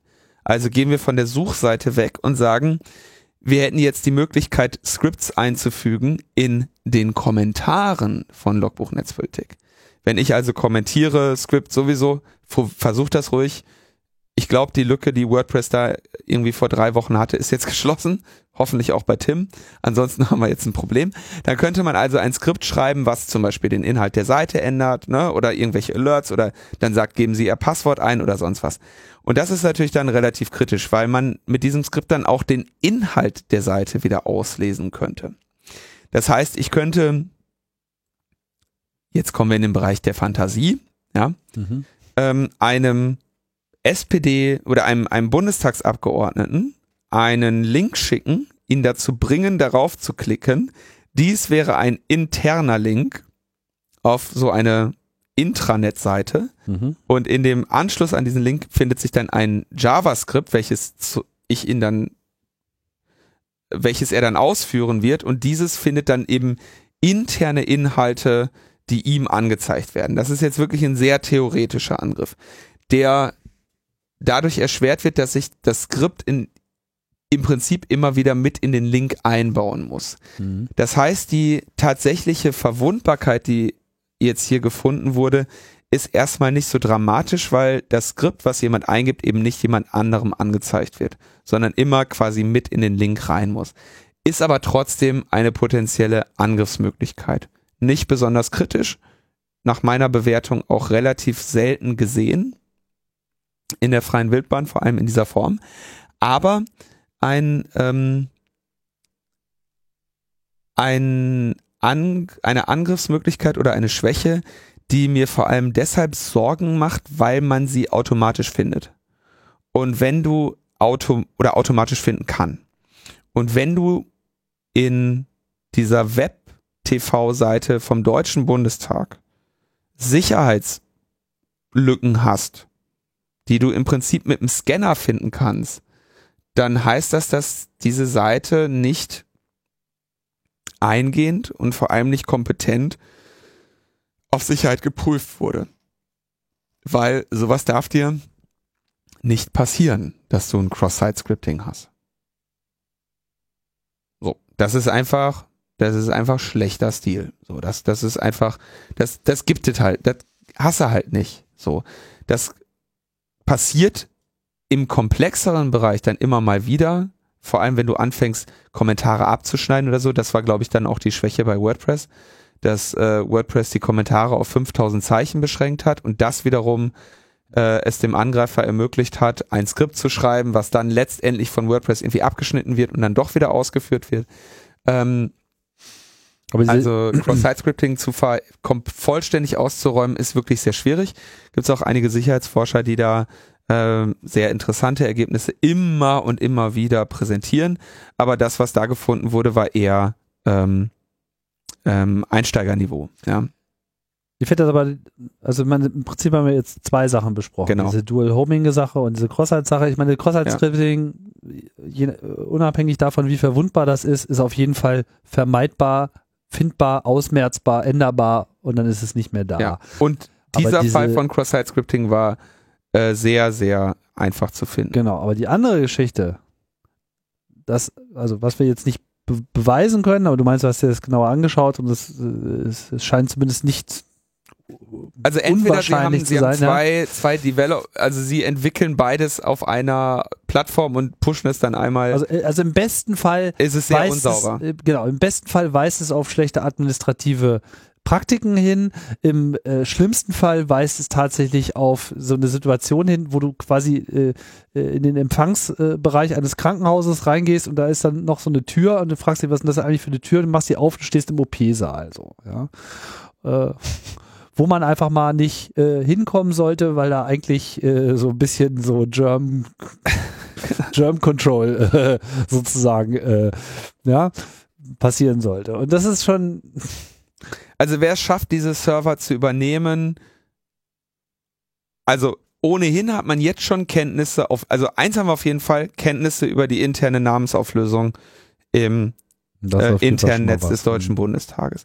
Wir können weiterhin davon ausgehen, dass das, was wir auf dem öffentlichen Server finden, mindestens das gleiche ist, was man auch auf dem internen Server finden kann. Das heißt, eine, du könntest also Schwachstellen, die du in dem einen hast, auch in dem anderen ähm, vermuten und dann eben quasi ein, ein Cross-Site-Scripting-Angriff oder ein Script-Injection-Angriff auf jemanden machen, der sich in, dem internen Netz befindet.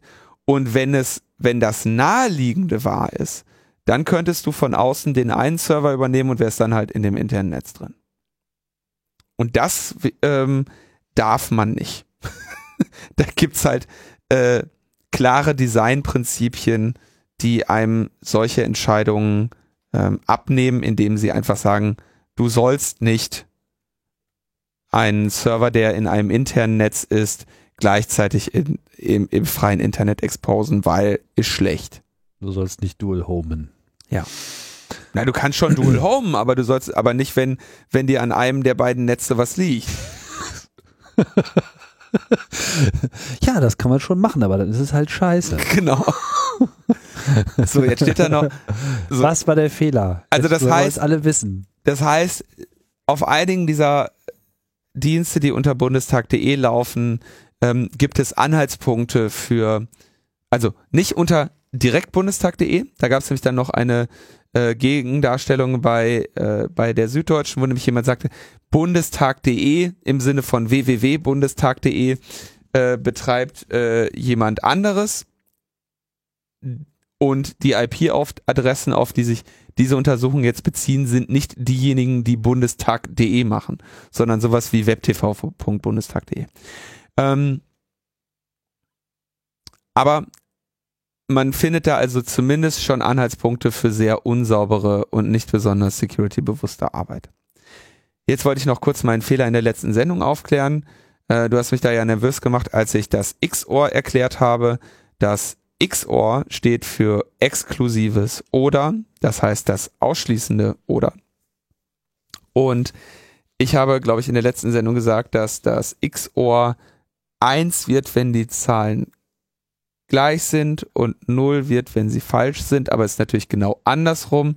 Das XOR wird 1, wenn die Zahlen unterschiedlich sind, deswegen heißt es ja auch exklusives oder, denn dann ist das exklusive oder wahr und wahr ist 1. So sieht's aus. Ja. Die Wahrheit. Hier live bei Logbuch Netzpolitik. Wir haben sie endlich geklärt. Die Antwort lautet 1.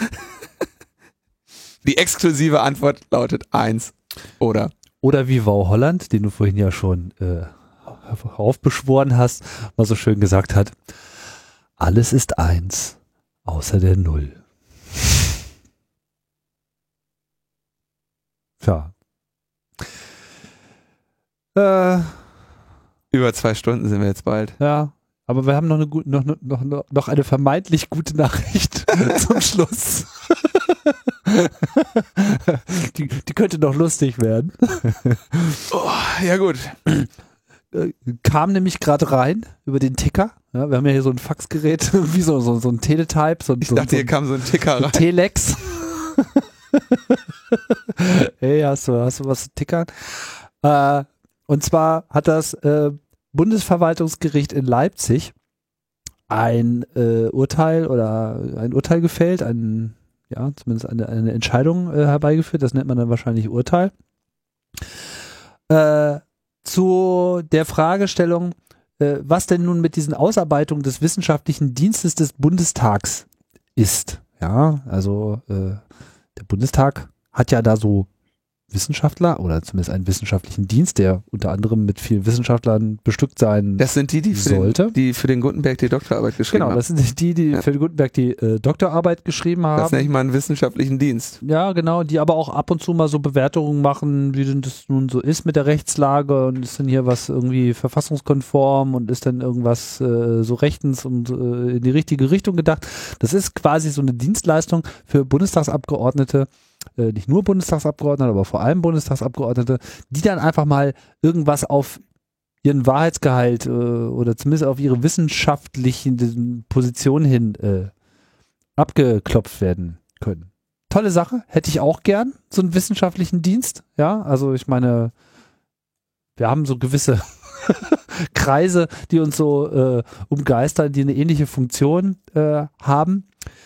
Äh, naja, so, und der, der, der Streitpunkt war, sind diese Arbeiten des wissenschaftlichen Dienstes äh, Teil der Verwaltung oder sind sie Teil der Arbeit des jeweiligen Mandatsträgers, der diesen wissenschaftlichen Dienst beauftragt? Oder anders ausgedrückt, ist das, was Herr Gutenberg da in, äh, äh, in Auftrag gegeben hat, was er da mal für sich schreiben lassen sollte, äh, lässt sich das mit dem Informations- Freiheitsgesetz abfragen oder nicht?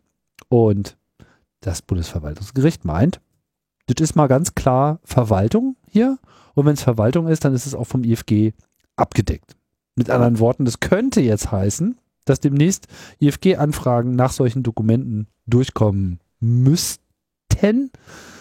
Äh, nur haben wir natürlich hier mal wieder äh, Urheber, Urheberrechtsbelange, äh, die dann äh, mit, mit reinkommen, also die zumindest ja immer wieder vorangeschoben werden mit so, naja, wir würden es Ihnen ja gerne sagen, aber äh, da ist ja Urheberrecht drauf und so weiter. Wir hatten da diese mhm. Posse da mit dem äh, Innenministerium etc.